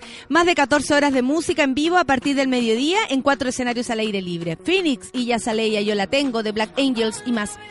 Bájalo un poquito, ya lo sabes. 11 de noviembre, Fauna Primavera, compra tus entradas a través del sistema punto ticket, produce Fauna, eso está bueno, es mañana. El vuelo Expo Week 2017 con destino al Parque O'Higgins está por aterrizar, amigos, el próximo 1, 2 y 3 de diciembre. Buena canción. De, de- de volados profesionales, ¿ah? Se realizará la sexta versión del Expo Week. Conferencias, diferentes zonas y más de 100 expositores te esperarán con ofertas irrepetibles. Lo último en cultivo, nuevas tecnologías y más. Shows en vivo, portavoz, bronco, yote, moral distraída, movimiento original estarán este año en el Nir- Nirvana Stage. Asegura tu asiento en la Feria del Cáñamo de América. Tickets en venta a través del Ticket Pro Chile. Estoy súper contenta porque creo que mm, le estamos dando nivel a nuestros viernes. La semana pasada Silvio Cayó, se ha venido eh, Carlos Cabeza. Uy, tanta gente que ha venido los viernes, ¿eh? los viernes a- a- como viernes de alfombra roja. Y hoy día eh, lo digo así porque vamos a aprender. A mí me interesa aprender, la curiosidad, siento que nos puede salvar la vida a veces. ¿Cómo está? Bienvenido, don Pedro Cayuqueo, ¿cómo le va? Súper bien, Natalia, gracias por la invitación. No, gracias a ti por estar en esta región. Sí, de paso. por haber eh, bajado desde Temuco hacia acá, yo lo siento así, para mí todas las personas que vienen en regiones son superiores. no sé, siento que nacer en Santiago... Nuestro norte es el sur. Nuestro norte es el sur, como que te, como que te, te achatar un poco la cabeza. Eh, Pedro, hablábamos de la construcción de este libro y me contaste que, claro, en cuatro meses se armó, pero ¿en cuánto tiempo tú eh, encontraste toda esta información eh, y lo pusiste acá en la historia secreta mapuche? Eh, porque sin duda que uno de las, y de hecho lo dice el- como el parte que, que- que le pasan a todas las personas, dice que lo más importante que tiene es que estaba allá, allá, en el, en el lugar de los hechos. Fuiste Sí. a hablar con gente, te fuiste a mover, que tal vez algo que, que muchas personas no, no se dan la pega de hacer tan, tan arduamente. Mira, bueno, yo tengo la, tengo el privilegio de ser eh, corresponsal de temas indígenas hace ya harto tiempo. Eh, fui corresponsal del The Clinic, columnista varios años, Sí. después pasé a la tercera. Y la verdad es que me ha, me ha tocado ser eh, casi un portavoz no oficial del tema. ¿ya? Eh, Es cierto, como que si esto- alguien tiene sí, una duda incluso sí. te lo pregunta a través de las como- redes sociales. como las páginas amarillas mapuche. Sí, ¿y cómo y cómo llegaste a, es- a ese lugar? Yo creo que ¿Tú me, a ver, me, me formé como periodista en Temuco y la verdad es que casi de forma natural derivé al tema indígena porque soy, mapu- soy mapuche, vengo de una zona también de comunidades muy tradicionales, eh, con abuelos dirigentes, tíos dirigentes, entonces era como casi natural que yo eh, llevara mi, mi trabajo profesional hacia, hacia ese mundo, digamos, ¿ya? Eh, bueno, también me, me interesan otras cosas, me interesan otras áreas, digamos, del, del periodismo, pero, pero creo que ese es el aporte que yo puedo hacer, es como mi militancia, ¿ya? Sí, sí, sí. Es como mi militancia mapuche. Y, y bueno, trato de hacerlo de forma bastante profesional, trato de ser súper también eh, centrado en, en- en- en cómo abordo la, la noticia y también la propia historia nuestra, que tiene episodios bastante interesantes de conocer y que lamentablemente si el chileno medio se lo enseñaran en la escuela, probablemente entendería un poquito más el problema que tenemos en el sur. Y, y en O sea, la ausencia de educación al respecto también nos tiene eh, creyéndole, por ejemplo, a las noticias que a veces pueden o ciertas cosas que las lucen de un modo y, y no son concretamente así. Sí, pues mira, es una ignorancia que a mí me sorprende de manera increíble porque, a ver, pa- parte por la Presidenta de la República. Sí, eh, yo te vi súper enojado en la última vez la por lo ocurrido. Que en la cuenta pública señala que este es un problema de 500 años. Y esa es una forma bien especial de decir, ¿saben qué? No nos piden a nosotros en cuatro años resolver esto. ¿ya? Es una- incluso una forma bien irresponsable de decirlo porque... Es un, pro- un problema muy grande, Claro, como, demasiado grande, sí, no podemos Como que no vamos a resolver esto nosotros. Y, y mienten las- los políticos, mienten constantemente en torno a eso, porque esto es, esto es algo muy reciente. Esto tiene tres generaciones. Mi bisabuelo eh, fue la generación que vivió la guerra con los chilenos, la guerra con, con los argentinos, la pérdida del territorio, en fin. Y son historias de dolor muy recientes que están muy presentes en las generaciones mapuche. Y en los jóvenes, especialmente hoy día, que están recuperando la memoria y recuperando la memoria, digamos, para, para reivindicar sus derechos, esto, esto está pero muy en la piel, el dolor, el enojo, el resentimiento, en fin. Y eso explica mucho de los conflictos actuales, explica mucho del, del desencuentro que tenemos eh, con la sociedad no, no mapuche, o winca, como le llaman algunos. Sí. Y bueno, y contar esa parte que está silenciada en los textos escolares fue como mi propósito con este libro. Para partir. Claro, porque efectivamente tú no puedes resolver un conflicto a través del Congreso, de leyes o de propuestas de, de gobierno, si es que no hay un cambio cultural. Porque el problema que tenemos principal, creo yo, más allá de, del capitalismo, en fin, con sus... De, de lo macro. Claro, más allá del capitalismo con sus mega empresas, más allá de, de- de políticas racistas eh, a nivel de gobierno, en fin, lo que tenemos es una sociedad chilena que se mira al espejo y no ve su mapuchidad ahí. Claro. Que- y no que- la reconoce por lo que tú decís, porque no ni del colegio podemos Y no, aprender. y no la reconoce porque la- el colegio le pasa la guerra de Arauco, que es una cosa que pasó hace mil años, con héroes míticos que lo sentaban en la pica, le cortaban los brazos y seguían peleando. Como, como casi como la, la- eh, a mí me recordaba mucho como la tragedia griega, como un cuento, no Bueno. como algo así como concreto que tú Bueno, te la- sentís más cerca del... La, la Araucana de Ercilla es un- la copia descarada de los mitos griegos. po. O sea, o sea, eh, tan raro. Caupolicán es Hércules, po, o- o- ¿cachai? Y, y, y Galvarino es otro más, en fin, yo, digo, que, yo digo que son los X-Men, pero... Pero, pero claro, tú, tienes esa historia Sí. que es súper lejana, fantástica, de, de tiempo, no sé, de los tiranosaurios Rex. Entonces, es súper súper difícil que tú empatices con eso. Y, y- y tienes un salto temporal de la guerra de Arauco a la pacificación de la Araucanía que se enseña en dos párrafos en los colegios y que pareciera ser que fue una fiesta de los abrazos eh, que pasó en Temuco y después somos todos chilenos. Y tú- y entonces, claro, el chileno común y corriente que va en el metro, que hoy día está escuchando la radio, cuando escucha el tema mapuche y ve un atentado en la tele o, o le cuentan de algo que los mapuches están protestando en el centro de Santiago, dice, pero esta gente, ¿por qué reclama si esto pasó hace tanto tiempo? Bueno, no pasó hace tanto tiempo, pasó hace muy poco tiempo. La pérdida de, de las tierras mapuche, la pérdida de la independencia mapuche, yo hablo de un país mapuche en mi libro, pasó después de la guerra del Pacífico. O sea, es mucho más reciente que la pérdida del mar de los bolivianos. Eh, Entonces, e- e- esa historia, Que, que- que- que si tú lo decís, es como, oh, demonios. esa historia no contada, que, que sí está documentada por los académicos en muchos libros, o sea, tenemos mapuchólogos, pero por montones, pero los académicos le escriben a la academia. po. Claro. Y el académico escribe a las revistas indexadas, tiene sus normas para, para publicar, en fin. Y nadie que vaya en el metro se va a leer un libro de, no sé, de 500 páginas Y de concretamente con ese, te- con ese tema no pasa nada. O sea, el Sí. académico lo escribió, lo leen los otros académicos, ven, oye, que mire que bien Sí, escribe el sí. académico y fin. Pero no se hace nada con esa información. Claro, entonces yo me di el, me di la- el, el trabajo de un amigo ar- argentino, porque esto también toma Chile y Argentina, ¿eh? esto va Atlántico a Pacífico. No es solamente Chile, porque los mapuches estamos en ambos lados. Qué buena, Eh, uy, qué bueno que vamos a saber todo eso, ¿cachai? Yo le- Como- yo- él me dijo- lo digo en serio. Mira, mi amigo me dijo, Pedro, ¿cuántos libros tengo que leer yo al menos para, para entender lo que pasa con los mapuches en ambos lados de la cordillera? Y yo le dije, mira, textos académicos claves, no sé, unos 20 por cada lado. Y, y- y- y ladrillos académicos, o sea, de, histori- de historiadores, antropólogos, sociólogos, en fin. Y él me, preguntó, me dijo, pero tú te los leíste, ¿cierto? Sí, pues, o sea, por mi, por mi trabajo me los tuve que leer todos hace mucho tiempo y los releo cada tanto. Hazme un resumen, po. Bueno, este libro tiene mucho de eso, tiene mucho de... de aquí- bueno, aquí tenía un resumen de, de- de- del siglo XIX, que el primer tomo, de este- porque son tres tomos. el primer- ¿En serio? Sí, el primer tomo trata del siglo XIX, es azul, el segundo va a tratar del siglo XX y el tercero de los tiempos actuales. La mansa pega, Pedro. Sí, y, pero es necesaria. sí, sí. sí, Yo creo sí. que hoy día, eh, eh, más que aspirar, por ejemplo, a, a que desde las estructuras de poder te solucionen el problema, lo que tenemos que hacer es el camino inverso. Tenemos que educar a las nuevas generaciones. Para que ellas, cuando ellos van a ser los futuros políticos, los futuros empresarios, los futuros Votantes, públicos, los votantes, futuros, sí.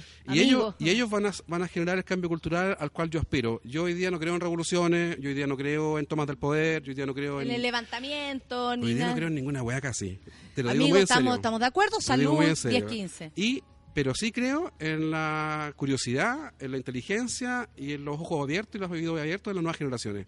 Yo voy mucho a, liceos, colegios y los cabros están súper despiertos, los cabros que están súper conectados. Tengo 5.000 seguidores en Instagram, tengo 120.000 en Twitter. que hay intercambio. Por ejemplo, acá eh, la gente te, te manda bastantes saludos. Acá, mira.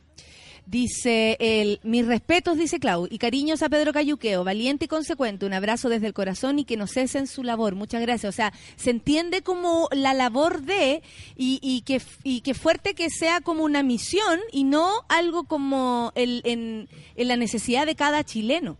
De, de Sí. reconocerse ahí, ¿caché? Porque lo tuyo, claro, tú decías, es mi activismo casi, es mi misión, yo lo hago porque lo siento, pero también debería existir de parte nuestra las ganas, eh, que yo sé que hay mucha gente que sí la siente, de, de aprender sobre esto. Te quería hacer una pregunta. Eh, hay un momento y, eh, que, me, que me parece buena, porque, me, porque no sé, porque me la pasé algún rollo alguna vez.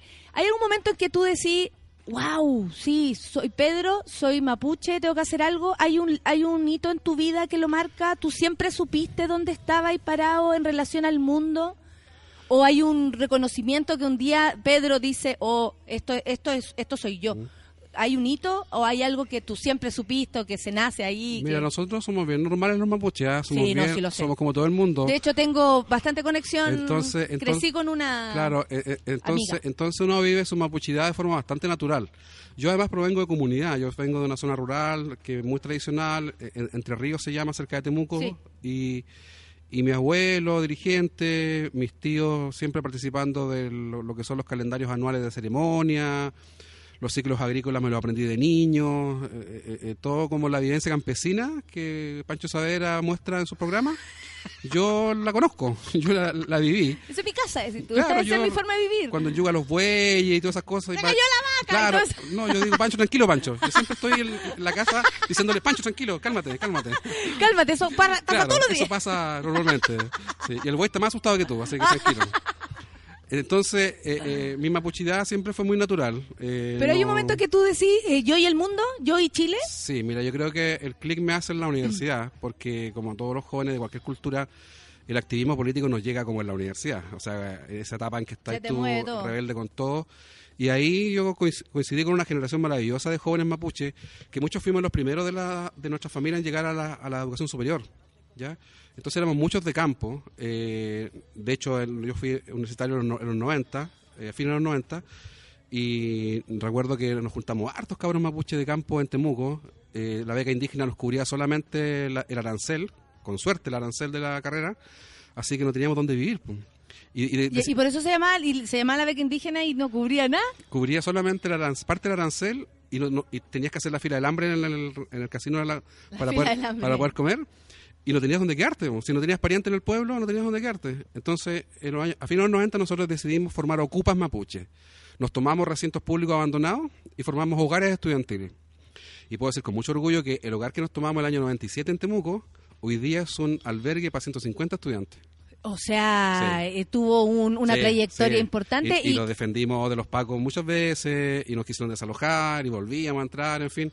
Bueno, eh, eh, eh, era casi imposible no politizarse en la, en la temática mapuche en esos años, años 97, 98, 99, en fin. Así que fue para mí mi gran escuela. pues, Fue Porque claro, uno trae la vivencia mapuche cultural del campo. pero Y cuando esa- la enfrentáis a, la... y, esa al- vivencia cultural puede derivar en que tú te, tengas un acercamiento más bien de, de respeto a las tradiciones, de respeto a la cultura, en fin, a los ritos, pero no te va más allá de un, de un compromiso político. Ah. Y yo la verdad cuando estudié periodismo lo estudié a- a- asumiendo que, que era una labor militante. Sí, lo asumí así. ¿Y, y tu familia? ¿Cómo, por ejemplo, cómo, cómo asume esto que tú así? ¿O, o es parte también de, de la entrega? O sea, ¿hay que devolverle? ¿Hay algo así Es que también? sí- ¿O sí. naturalmente tú voy... A ver, yo soy muy comprometido con, con esta causa. eh, siento mucho cariño respeto por, por, por- por mis hermanos de pueblo, mis hermanas también.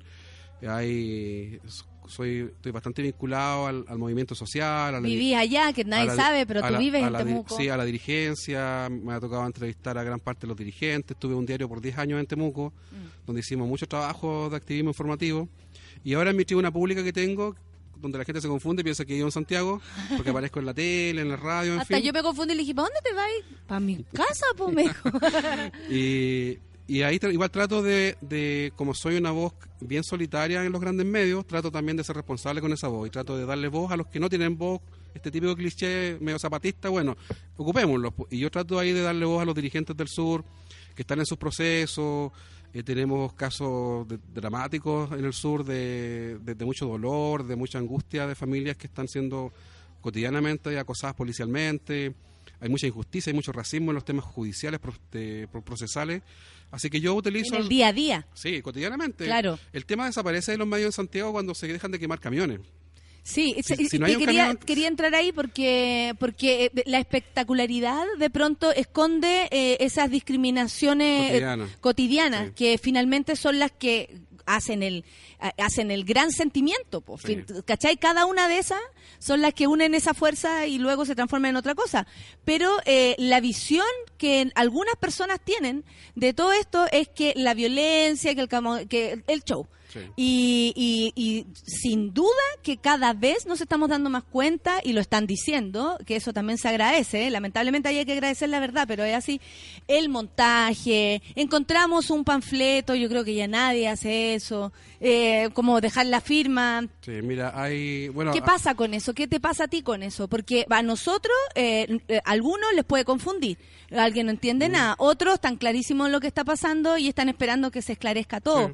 Pero eh, finalmente se hace un, un linchamiento público. Po. Sí, y eso es lo que me preocupa mucho a mí porque, porque finalmente igual ahí hay que hacer una culpa del, del gremio, los, los periodistas. Hay un muy mal abordaje. Tú estás ahí como en las dos frentes. Claro, yo a veces tengo que defender mi gremio porque soy periodista y me encanta lo que hago y conozco a gran parte de los colegas que cubren el tema, pero también tengo que ser eh, súper claro en decir que hay un abordaje súper súper penca de la- del ejercicio de la profesión. Ah. O sea, hay un mal periodismo asociado al conflicto. Porque se hace periodismo con los partes policiales, po, se hace periodismo con el, con el fiscal, se hace periodismo con el parte carabinero. Y eso no es periodismo, son relaciones públicas. po. Claro. Es más, son Te relaciones... lo pueden hasta mandar de, directo- desde Temuco para acá. O Sí, sea, y son no relaciones casi pornográficas entre, el- entre los colegas con, con la fuerza pública. Entonces, yo ahí siempre digo a los chicos, mira, a ver, para comprender el conflicto en el sur, para poder reportearlo bien, primero léete un par de libros, porque tú no, mira, si, si, si los que mandan, los corresponsales que mandan a Afganistán, al Líbano, a estas zonas de conflicto, son los mejores de cada medio, son los que saben hablar idiomas, son los que conocen la cultura local, son los que van a poder contextualizar el conflicto, la guerra que está ahí. Y en el caso mapuche, que es un conflicto interétnico, también tenéis que leer, tenéis que leerte un par de antropólogos, un par de sociólogos, en fin. Tú no podéis pasar de la nota del, del, del choque de ir a Razabal con tal calle a ir al sur a cubrir el tema mapuche. No podí, porque no es lo mismo. Entonces, hay una... Claro, policial. Y lo ponen en, Sí, en- en sí. la lista de Sí. portonazo y junto con un Claro, camión. entonces, bueno, mi llegada a la tercera, que así, que fue hace dos años, ha ayudado ahí también a hacer educación eh, a, lo- a los colegas. Y, y, y yo siempre cubro el tema en la tercera vía, vía crónicas, digamos, de investigación o columnas de opinión. Porque me interesa Ah. contextualizar los conflictos, ¿cachai? Me interesa... Y, y explicar, Sí. es como conversar sobre esto. Sí, exactamente, porque, porque este abordaje periodista, eh, digamos, sensacionalista, yo creo que le, le- le- le hace un daño a, a la opinión pública. El, el periodismo, el buen periodismo, podría ayudar muchísimo a que este tema lo resolvamos. A educarnos, que Claro, heavy el poder pero- que hay ahí. Pero lamentablemente, más que aclarar, oscurece. Oscurece el panorama, ¿cachai? Y ahí yo tengo una, una crítica que, que siempre hago en los foros.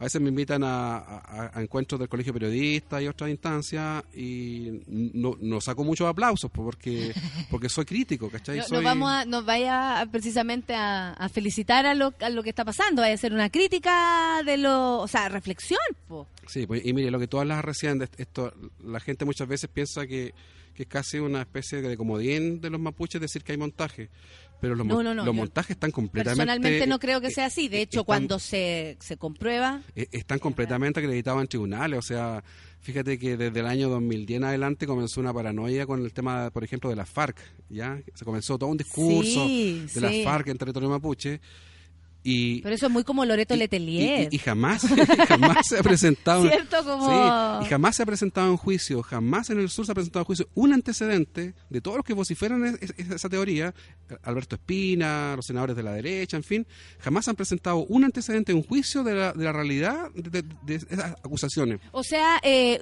con, con el solo decirlo, ya en el, en el consciente colectivo queda y de ahí para adelante Sí. no hay cómo sacarlo, po. No, pues, y los prejuicios sociales que están instalados, como el racismo, hacen que eso se entienda como verdad, po. la posverdad, po, esta, esta cosa posmoderna de la, la de decirle mentira. mentira, Sí. claro. De decirle eh, verdad a la mentira. Sí. Eh, Pedro, el, el libro, por ejemplo, eh, para leerlo, ¿quién? ¿Desde qué edad? En familia también, a sí, veces. no, mira, el libro está pensado también en los niños y en los jóvenes. Ya yo tengo una hija de do- 12 años, que es la menor, otra hija de 10, 19 que está en la universidad, pero en el caso de mi hija menor, eh, ella, yo tengo seis libros publicados y la mayoría son de reportajes de investigación y columnas políticas en medio. Son libros bastante poco atractivos para un niño de 12 años. Claro. ¿ya? Y, y la Mancay lee, lee bastante. Entonces, yo dije, bueno, que lata, que lata que no me lea mi hija. po. Toma. Entonces, ¿cómo escribir un libro en el cual eh, los niños que están en el sistema escolar, en la enseñanza básica y en la enseñanza media, puedan leer la historia de una forma distinta? Y el libro está escrito en clave juvenil, en clave para que los cabros lo- lo- se entretengan con él. Yo soy muy fanático de la serie, entonces eh, este está con un lenguaje muy cinematográfico, Sí, con personajes, sí. en fin. Entonces, es un libro para todo público, muy familiar y que se aleja completamente de la, de la, de la rigidez de la escritura académica. ¿ya? Yo soy periodista, me, me interesa la masividad, me interesa comunicar, me interesa enseñar, soy bastante profesor en ese aspecto, así que el libro yo se lo dedico a, a- a todo aquel que quiera aprender el tema mapuche. Perfecto, Pedro. Muchas gracias. Sé que tu, tu hora está así porque hoy día andas full. Eh, te agradezco que hayas subido nuestra escalera, que hayas venido. Eh, la gente está súper contenta, de verdad, escuchándote. Eh, nuestro público es súper curioso. Eh, hemos alimentado también esas ganas de aprender, que finalmente a veces es lo único que te puede salvar. No tenía nada más que ganas de aprender y me salvé la vida. Eh, y gracias. Sobre todo porque eh, creo que mm, los que estudiamos antes no teníamos la posibilidad de buscar. Por suerte yo estaba en un colegio que tenía sede en, en Temuco y el Cultrun era nuestra forma de, de hacer psicomotricidad. y- pero si no tenía y esa cueva, no, no había forma de estar cercano, ni respeto, ni amor a, a quienes nos anteceden y, y quienes van a nuestro lado también, porque son nuestros amigos, son nuestras tías, son So- nuestros... somos, somos primos, somos familia. Somos familia y, y ahora estamos compartiendo el mismo, el mismo espacio en este en esta oportunidad. Así que gracias Pedro y ahí busquen todos la historia secreta mapuche. Lo, porque lo la lanzamos el domingo, lo lanzamos este Se próximo lanza el domingo. domingo. ¿Y, y con qué va a ser el lanzamiento? Va, va- va- va a presentarlo Guillermo Parvex, que es autor de Veterano de Tres Guerras, un tremendo libro de historia. Y también va a estar mi gran amigo Pancho Savera, que le voy a hacer bullying ahí en directo. ¿En serio? Sí.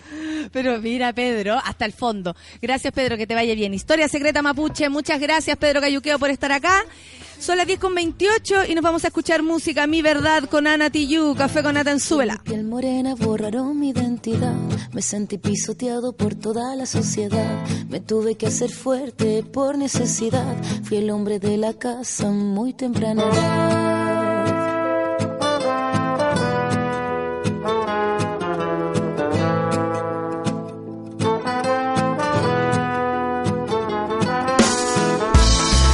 que nací conocí la necesidad. Mi corazón descalzo se perdió en la ciudad. De mis suelas gastadas de tanto caminar.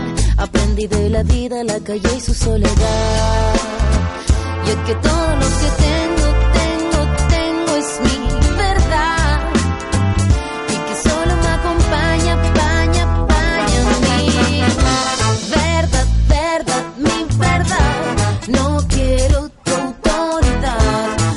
quiero caminar con dignidad y conquistar mi libertad.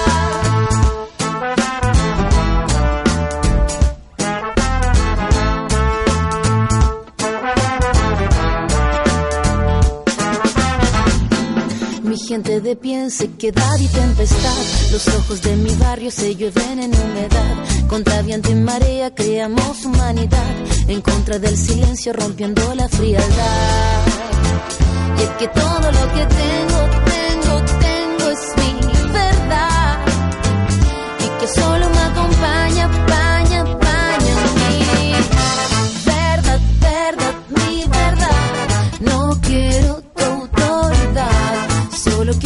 caminar con dignidad y conquistar mi libertad.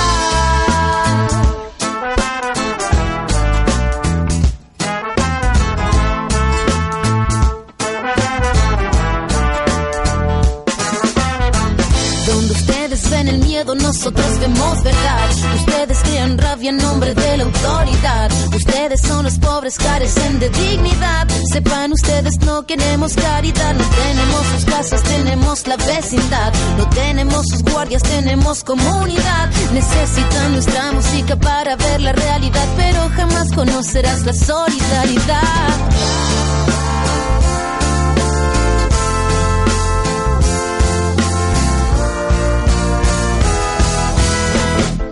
Desde que nací conocí la necesidad.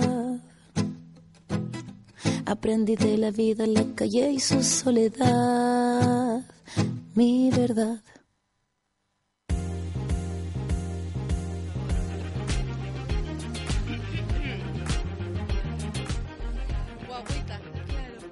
Te está saludando la Kena. Son las 10 con 31 y estamos acá después de una entretenida entrevista innecesaria con Pedro Cayuqueo, porque puta que hay que aprender ahí. Estamos con la gran y la presento así. Y la presento así, la única senadora de pelo azul. La más feminista, la real, de real feminista, quien nos enseña además. Kena Lorenzini, ¿cómo te encuentras? Qué gusto. Nosotros teníamos ganas de que, de que vinieras hace tiempo y tú también. Sí, pues feliz, feliz, feliz. Estaba esperando esta entrevista. ¿Cómo es, estar, bien. ¿Cómo es estar de campaña, Kena? Qué, qué loco. ¿Tú habías estado alguna vez en esta No, posición? estáis loca, jamás, jamás, jamás, jamás resfriada. hecho una campaña. Sí, pero son gajes del oficio, tanto besar, ¿sabéis? Porque la verdad es que una pe- se agarra bichos al final. Y yo creo que me agarré un bicho raro que me duró como dos días y que casi me morí, me morí todavía me queda como un, un cierto vestigio, pero yo creo que... El yo que soy toqueteo de- con la gente. Es que yo doy la mano, ¿sabéis? Descubrí que es un maravilloso dar la mano, mucho más choro que besar. Yo encuentro Pero que es que respetuoso, es respetuoso, amable, uno se mira. Exacto. Y ¿Sí es no? que- El y- beso no te permite mirarte. No, uno, te mira y además sientes, pero hay mucha gente que igual le gusta besarte. Y una niñita que creyó que yo era un ángel. Entonces por mi pelo me dijo, dijo, mamá es un ángel.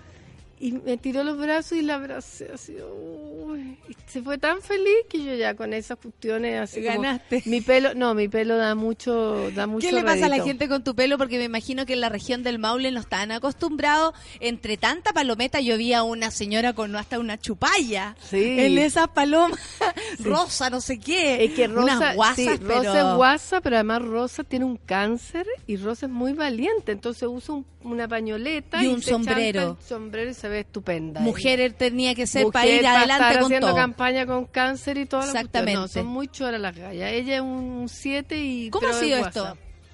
Mira, ha sido, al principio fue como, bueno, tú sabés que yo me demoré un, yo no iba a aceptar esto desde el principio por mi hija Sofía, que es un Sí. caso súper similar al de la niñita a propósito de ayer. ¿ah? ¿De Daniela? Sí, absolutamente. Eh, mi hija, bueno, ac- acaba de ser rechazada por segunda vez para trasplante, pero yo tengo la suerte de, de poder eh, hacerlo económicamente. De buscar alternativas. Alternativas. Pero bueno, el mundo sí, y, y quiero aprovechar este, este, puedo aprovechar este programa para Lo que decir tú quieras, de aquí a la 11, nadie, todo tuyo. Ya, que nadie, nadie de ningún lado político haga aprovechamiento de esto, porque todos saben, los políticos, que esto es así, que aquí es tan caro hacer trasplantes que hay una selección, mira qué brutal, que hay un máximo de niños que se pueden trasplantar al año y que el resto queda fuera. Y que los que quedan fuera, mira que atroz, son aquellos que no tienen red de protección, que los puede acompañar durante el proceso, que es post eh, trasplante. Entonces, post trasplante se te pueden morir por infecciones, porque quedan muy, muy vulnerables. Sí. Entonces, optan por aquellos que sí pueden sobrevivir. Es terrible lo que estoy diciendo. Entonces, yo creo que lo que hay que hacer es que el Estado urgentemente cree un estamento donde todos esos niños eh, queden internados durante el año que sea necesario con los cuidados.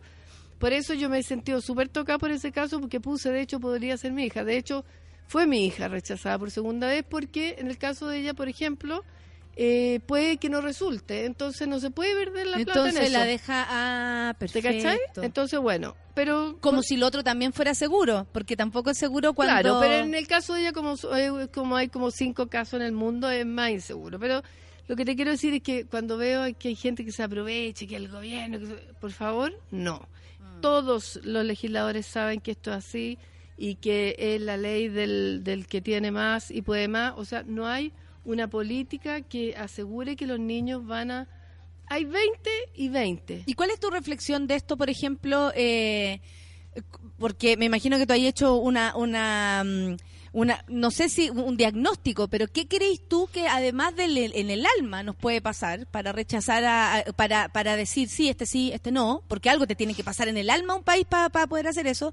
Y, y cómo, y, y cómo también ni el Estado, cómo nadie, nadie, porque ¿cachai? Tú estás diciendo aprovechamiento político de quien sea. Sí, de quien ¿Cachai? sea. De quien sea, Porque lo estáis ampliando. sí. Lo estáis ampliando de nadie. Eh, ¿Qué hacemos? ¿Qué hacemos según tú, Kena? Bueno, primero aumentar el presupuesto en salud. Esa es una cuestión prioritaria. Segundo, mira, yo soy amiga de Estela Ortiz desde los tiempos de la dictadura. Y te puedo decir que ella, igual que Michelle Bachelet, a quien yo respeto mucho, vienen trabajando con los niños desde el PIDE, cuando eran niños que habían sido incluso torturados en el vientre de sus madres, porque así es la cuestión, trabajaban con esos niños. Y cuando vino el primer gobierno de la Bachelet, m- hicieron tres salas cuna al día en el primer gobierno, durante todo el gobierno, se inauguraron tres salas cuna, o sea, se preocuparon de la niña, pero nadie más la apaña en las leyes que tienen que ver con derechos humanos, que tienen que ver con esto de Derecho la salud. humano ampliado. A los niños, no solo protección, derechos humanos de los niños. Entonces recién están logrando, mira, yo he visto como la Estela, no sé, a las 2, 3 de la mañana yo sabía que se ha levantado a tratar de que un hospital reciba un niño, pero no se puede ver caso a caso.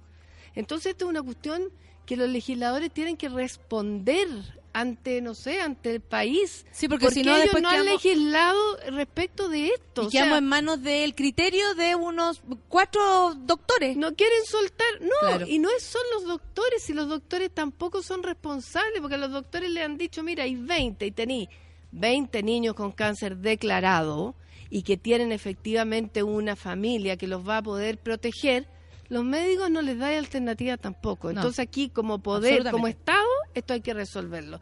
Y para eso necesitamos parlamentarios y parlamentarias conscientes. Y esto es un montón de materias más, ¿ah? pero en salud es muy, muy grave el tema de los trasplantes. Aquí no hay que echarle la culpa a la católica y en eso yo, mira, que me carga la católica igual, no hay que echarle la culpa a la católica, este es un problema de los del Estado y en eso están metidos los parlamentarios. O sea, aquí hay que hacer una, yo haría una demanda si tuviera tiempo contra el Estado chileno para que se vea obligado por derechos humanos a tener una unidad para recibir a todos, porque es tan caro hacer los trasplantes que claro que no le no tiene el no, no asignan la cantidad de recursos suficientes para salud. Aparte que hay un antes, un durante y un después en el caso de una enfermedad tan Por grave. supuesto, Entonces eh, hay contención que hay que asegurar desde el minuto uno que se da el diagnóstico, eh, el durante, mientras Además esta no le persona puede llega llegar y a- quitar los hijos a una persona porque no es capaz de cuidarla. Entonces todo es muy delicado y hay gente que se ha sacado la cresta, entonces sí, boicotean, boicotean, todo por ganarse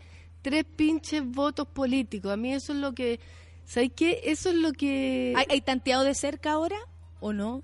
O, o en la región... O sea, en la un- región es terrible el caso de salud, pues. Eh, o sea, claro. la gente tiene que ir de Cauquenes, me entendía, a Talca, pero además de Talca para Santiago. Entonces, eh, no hay, mira, no hay humanidad de parte de la mayoría de los candidatos. Les da lo mismo. Yo digo, ¿cómo va a haber candidatos que quieran ir y mandar a sus brigadistas a romper las palomas de otra huevona, como yo, que no te, que tengo Cuatro palomas. cinco palomas. Claro. O sea, eso a mí me habla de que esas personas no son buenas personas. Yo no creo, en, la- en- en el acto chico tú vas demostrando Ah, quién eres. absolutamente. O los candidatos que tienen comprar a la gente y que le hacen favor y que no le cuentan que cuando ellos eran alcalde usaban la plata de la alcaldía para hacer lo que le correspondía como alcalde, que no era que él fuera buena persona, sino que les correspondía a ellos como ciudadanos. Entonces, tú decís, esta es la misma gente que va a terminar y que va a salir probablemente gobernando nuevamente el país. O sea, es muy complejo encontrarse con gente decente y la hay,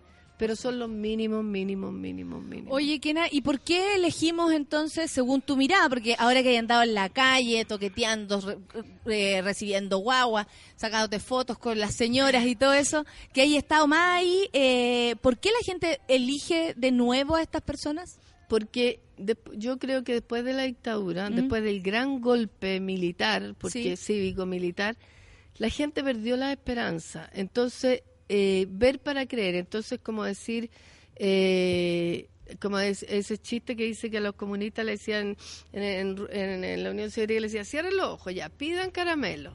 pídale a Dios caramelo. Y ahora abran, no había ni un caramelo. Y después decía, cierra el ojo, pídale a Stalin caramelos.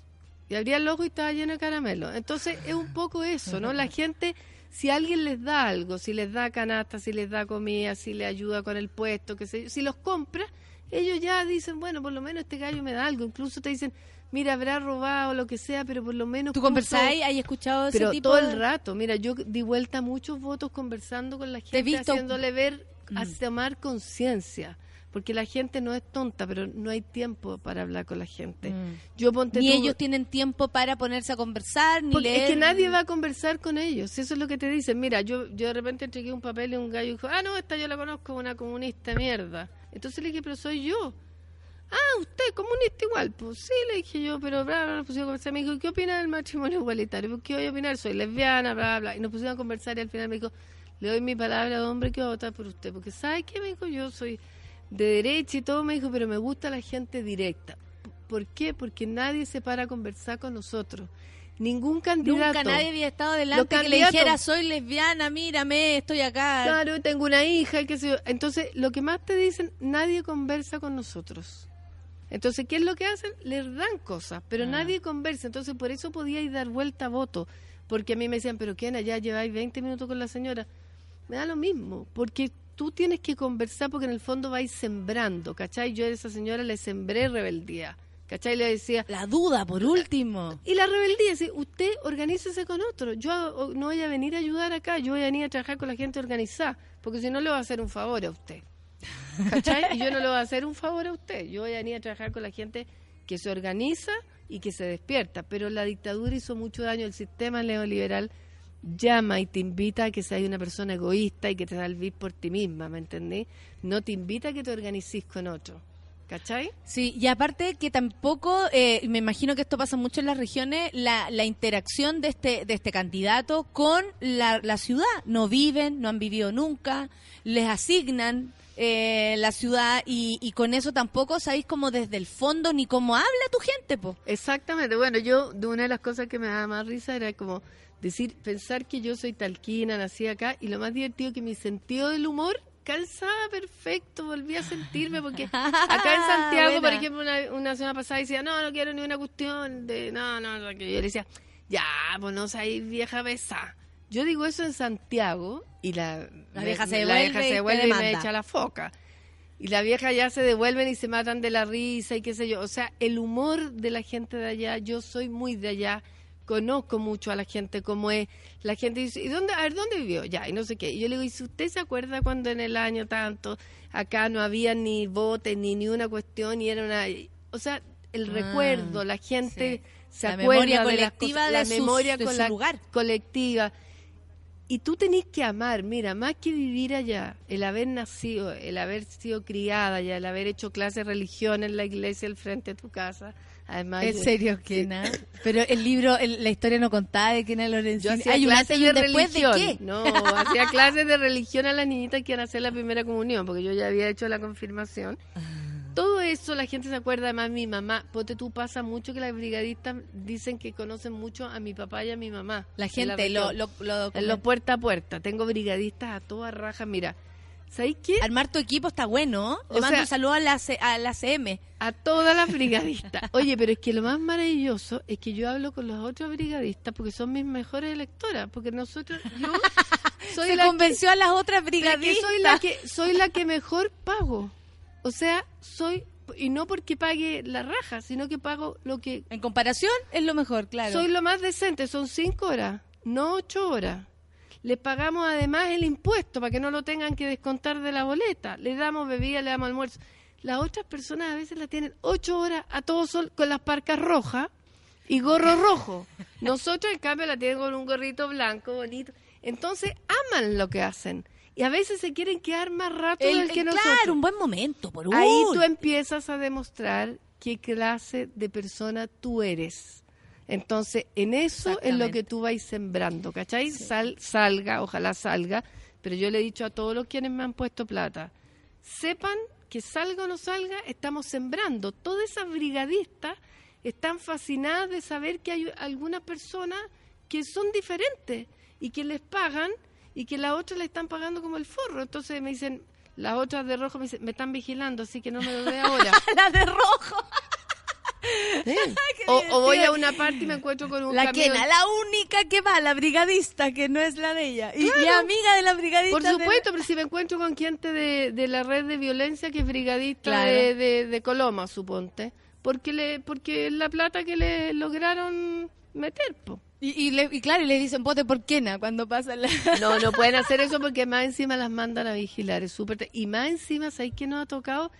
Que gente de repente en nuestros mismos sectores dicen, oye, no voten por la quena porque no, no, no es carta segura, el partido no les da... Y tú decís, pero ¿por qué hacen esas cosas? No, Y, y carta segura, como Claro, asegurándose diciendo, un puesto más que la misión Sí, que hay detrás de lo que están haciendo. Es súper triste ver todo eso en la política porque tú te imagináis que incluso dentro de nuestro conglomerado, el Frente Amplio, tú dices esas cosas no pueden pasar y pasan.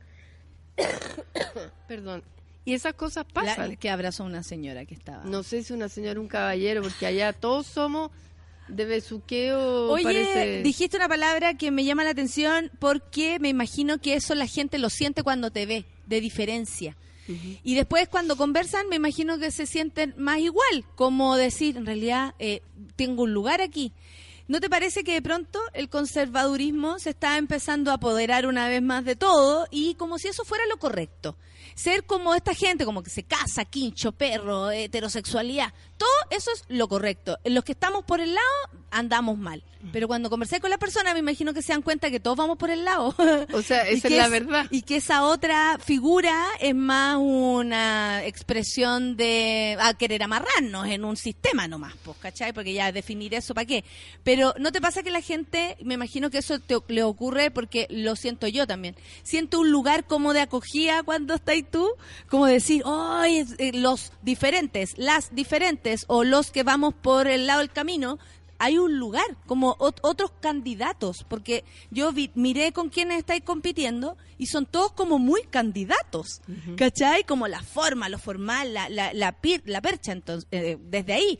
Y tú mostráis otra cosa, tu pelo es azul, tu forma de referirte a las personas es súper más directa, eh, mm, eh, tu forma de hablar también lo es. Eh, ¿Le pasa algo a la gente con eso? ¿Le mueve algo? O sea, tu diagnóstico es absolutamente eh, certero, ¿eh? es verdad. Mira, además estoy sorprendida porque la cantidad de chicas que andan de la mano en Talca es impresionante, así que no me vengan a decir que es la ciudad más conservadora. No me vengan con esas. No, porque yo les pregunto, le digo, oye, ¿ustedes son novias? Hoy sí, me dice, aquí tienen a su senadora lesbiana. No, en serio, hoy día de la noche tenemos una fiesta, vaya, danos, danos Tira, panfletas, tira. qué sé yo. Bueno, y así mucha gente yo le hablo, ponte tú con niños, y le digo, sí, yo tengo una chica de cinco años, y le cuento, bla, bla, y sí, soy pareja, y la, oye, que le vaya bien con su hija, con su compañera, y que la felicito. O sea, la abrirse, gente... agradece La abrirse. gente no tiene eh, ese rollo, es un rollo de la elite. Que la elite trata de ponernos que como chilenas y chilenos tenemos un discurso. Mira, a mí siempre dicen tal la que, con- familia. tal que es conservador. Eso es. A ver, porque Lo que la cuna, ser. lo que quisi- claro, lo que la gente más arribistoide le gustaría. Mira, a mí siempre me dicen, claro, tú eres de Talca, como que tenés fundo y qué sé yo. De los Lorenzini de Talca. De Exactamente. claro, como que tenés fundo y qué sé yo. Es puro rivismo. La mayoría de la gente va por el lado, tal como tú decís, porque o tienen familiares. Mira, las brigadistas me traen a su hermano y casi todos son gays. Porque mis brigadistas han sido mayoritariamente mujeres por casualidad. Pero de repente llegan con su hermano. O después dicen, oye, mi hermana te quiere conocer. Ya, listo, llega la hermana, que se yo, me dice, oye, yo quiero ver tus puntos, súper seria, formal, vestida, qué sé yo. Y después la pasan a buscar, me toca la bocina y cuando se va a subir al auto me dice, ella es mi novia. Al final claro, al claro. Entonces también hay un mundo Ay, que no está que oculto se tiene que abrir. y claro. otro que está oculto, ¿cachai? Las jóvenes no están ocultas, andan de la mano en Talca, pero muchas, muchas. Pues eso me ha permitido a mí acercarme a ella y hacer... Y te llamó la atención, tú no sabías, como día a día, así como en lo cotidiano, porque una cosa es O decir, sea, en yo Santiago- creo que, y la otra es No, yo no creía que en Talca no, pero en Santiago era más o menos habitual. Pero en Talca vi mucho más de lo que veo en Santiago. O sea, mucho más de lo que veo en Santiago.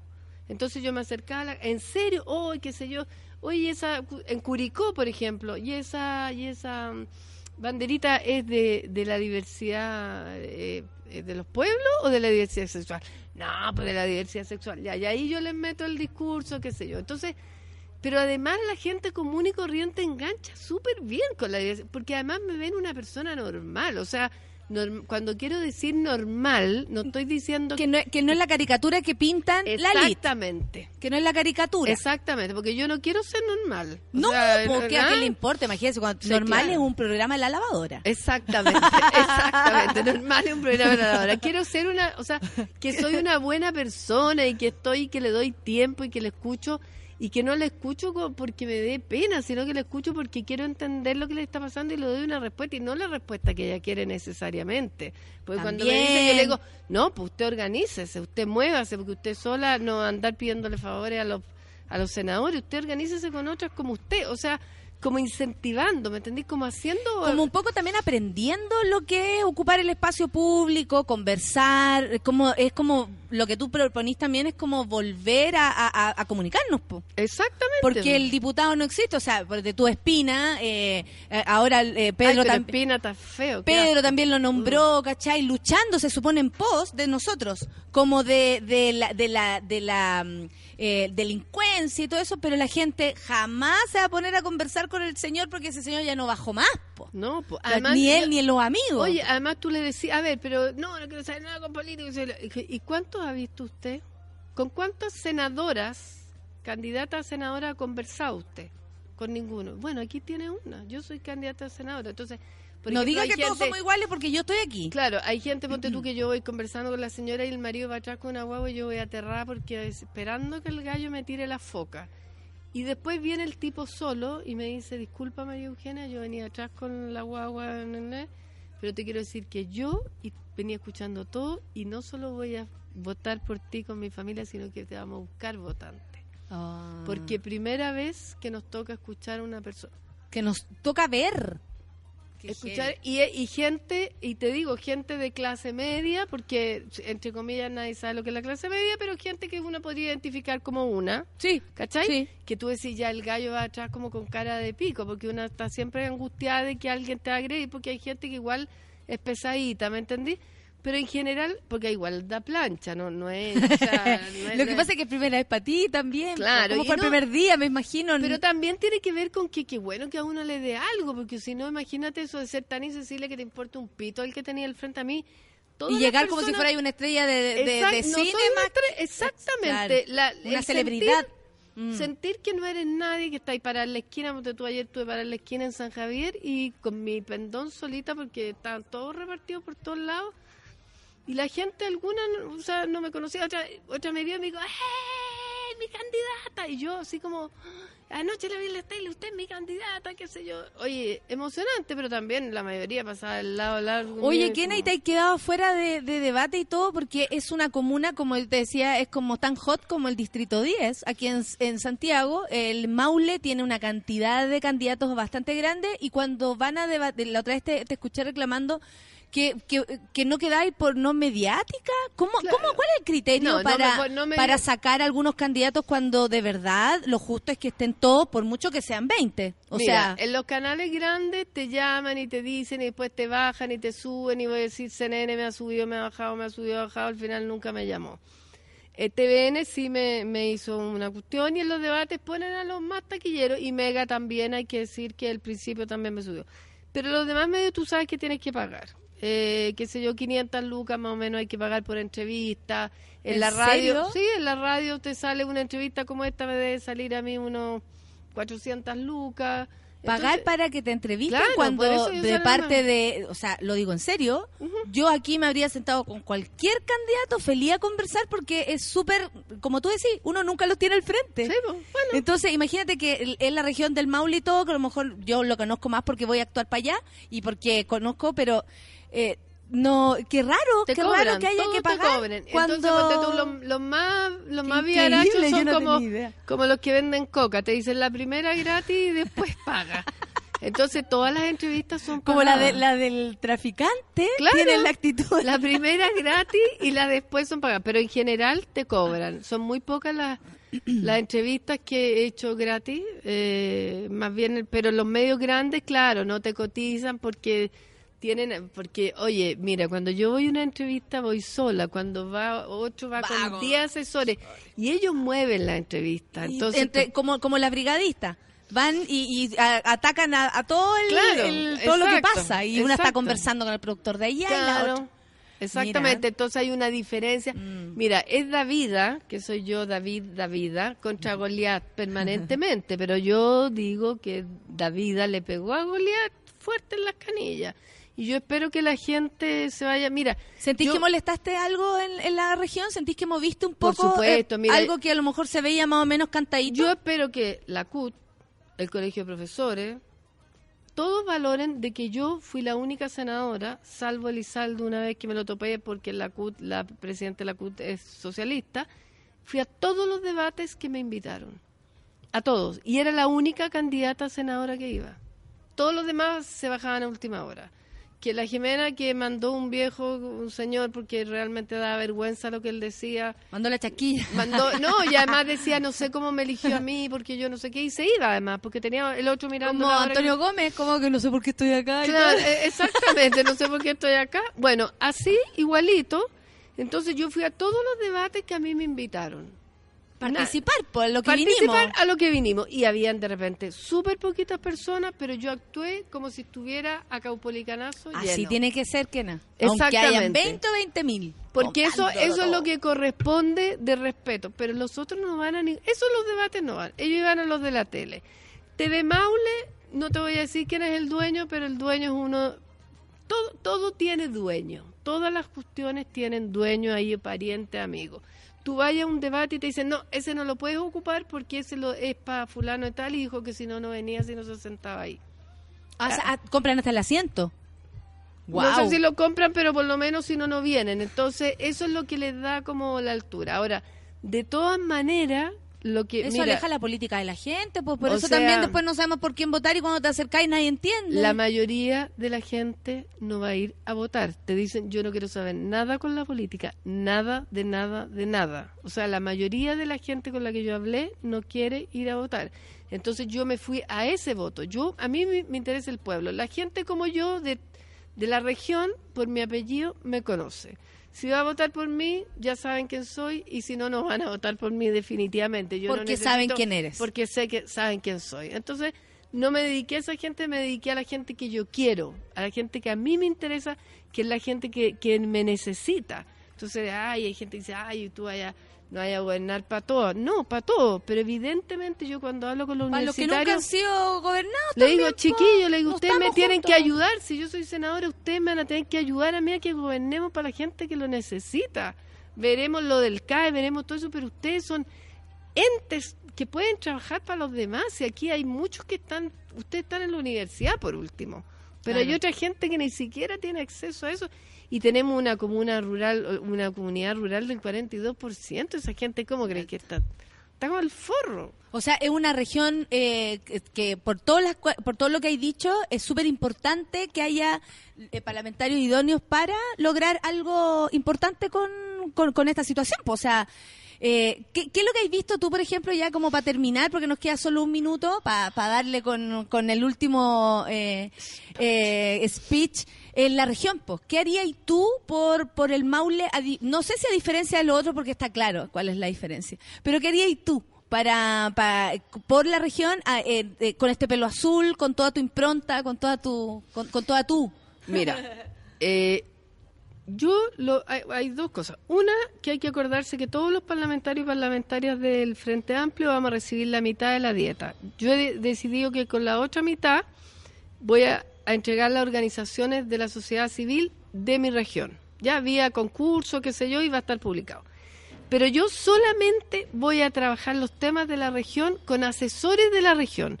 Eso no es menor, ¿ah? No, no, porque no, el copy-paste famoso es porque hay empresas grandes que se dedican a asesorar, entonces le copian a los de las regiones. Yo tengo que inscribir a los asesores en el Senado, que me los acepten, y yo voy a trabajar, por ejemplo, los problemas de constitución con asesores que saben lo que pasa en constitución, no con la empresa Wenching Flying Society que contrata y, y que está Eso- aquí en la y Eso es una cosa súper importante. Voy a trabajar con asesores de la región, de los que conocen los problemas de la región, porque yo no soy experta en casi nada. ¿Cachai? Yo soy una persona que tiene visión. Que moviliza. Que moviliza, que tengo ideas, pero los expertos son otros en cada cosa. Y lo segundo... Y está bien, po, porque para Obvio. eso existen las personas que se dedican en particular a aprender O ciertas sea, cosas. lo demás es mentirle a la gente. Exacto. Y lo segundo es trabajar con las personas que están organizadas.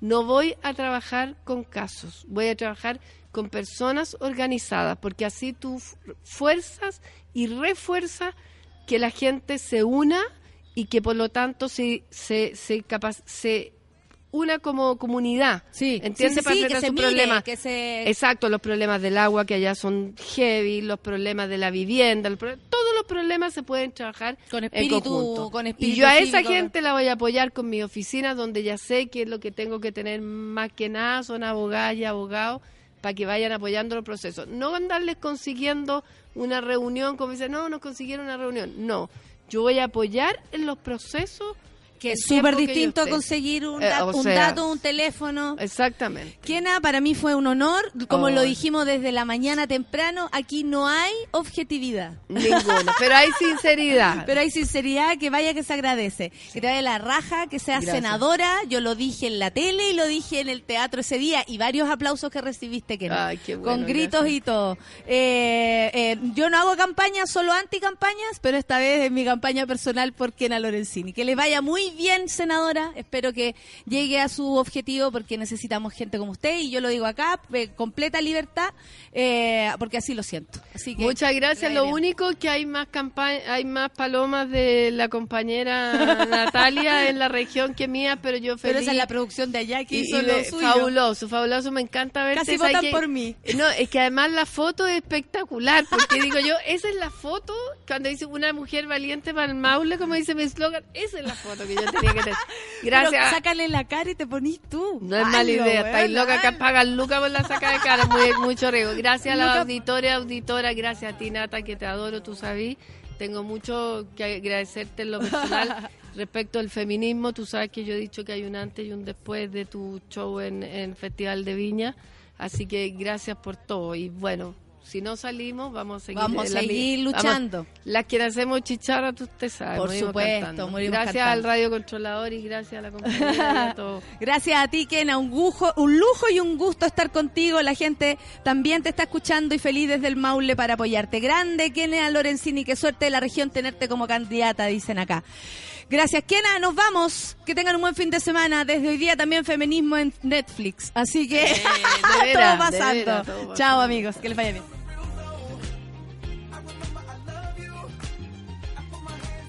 Eso fue Café con Nat. Natalia Valdebenito te espera de lunes a viernes a las 9 de la mañana en el matinal más pitiado de Chile. A mucha honra. Solo por Sube la Radio. En otra sintonía.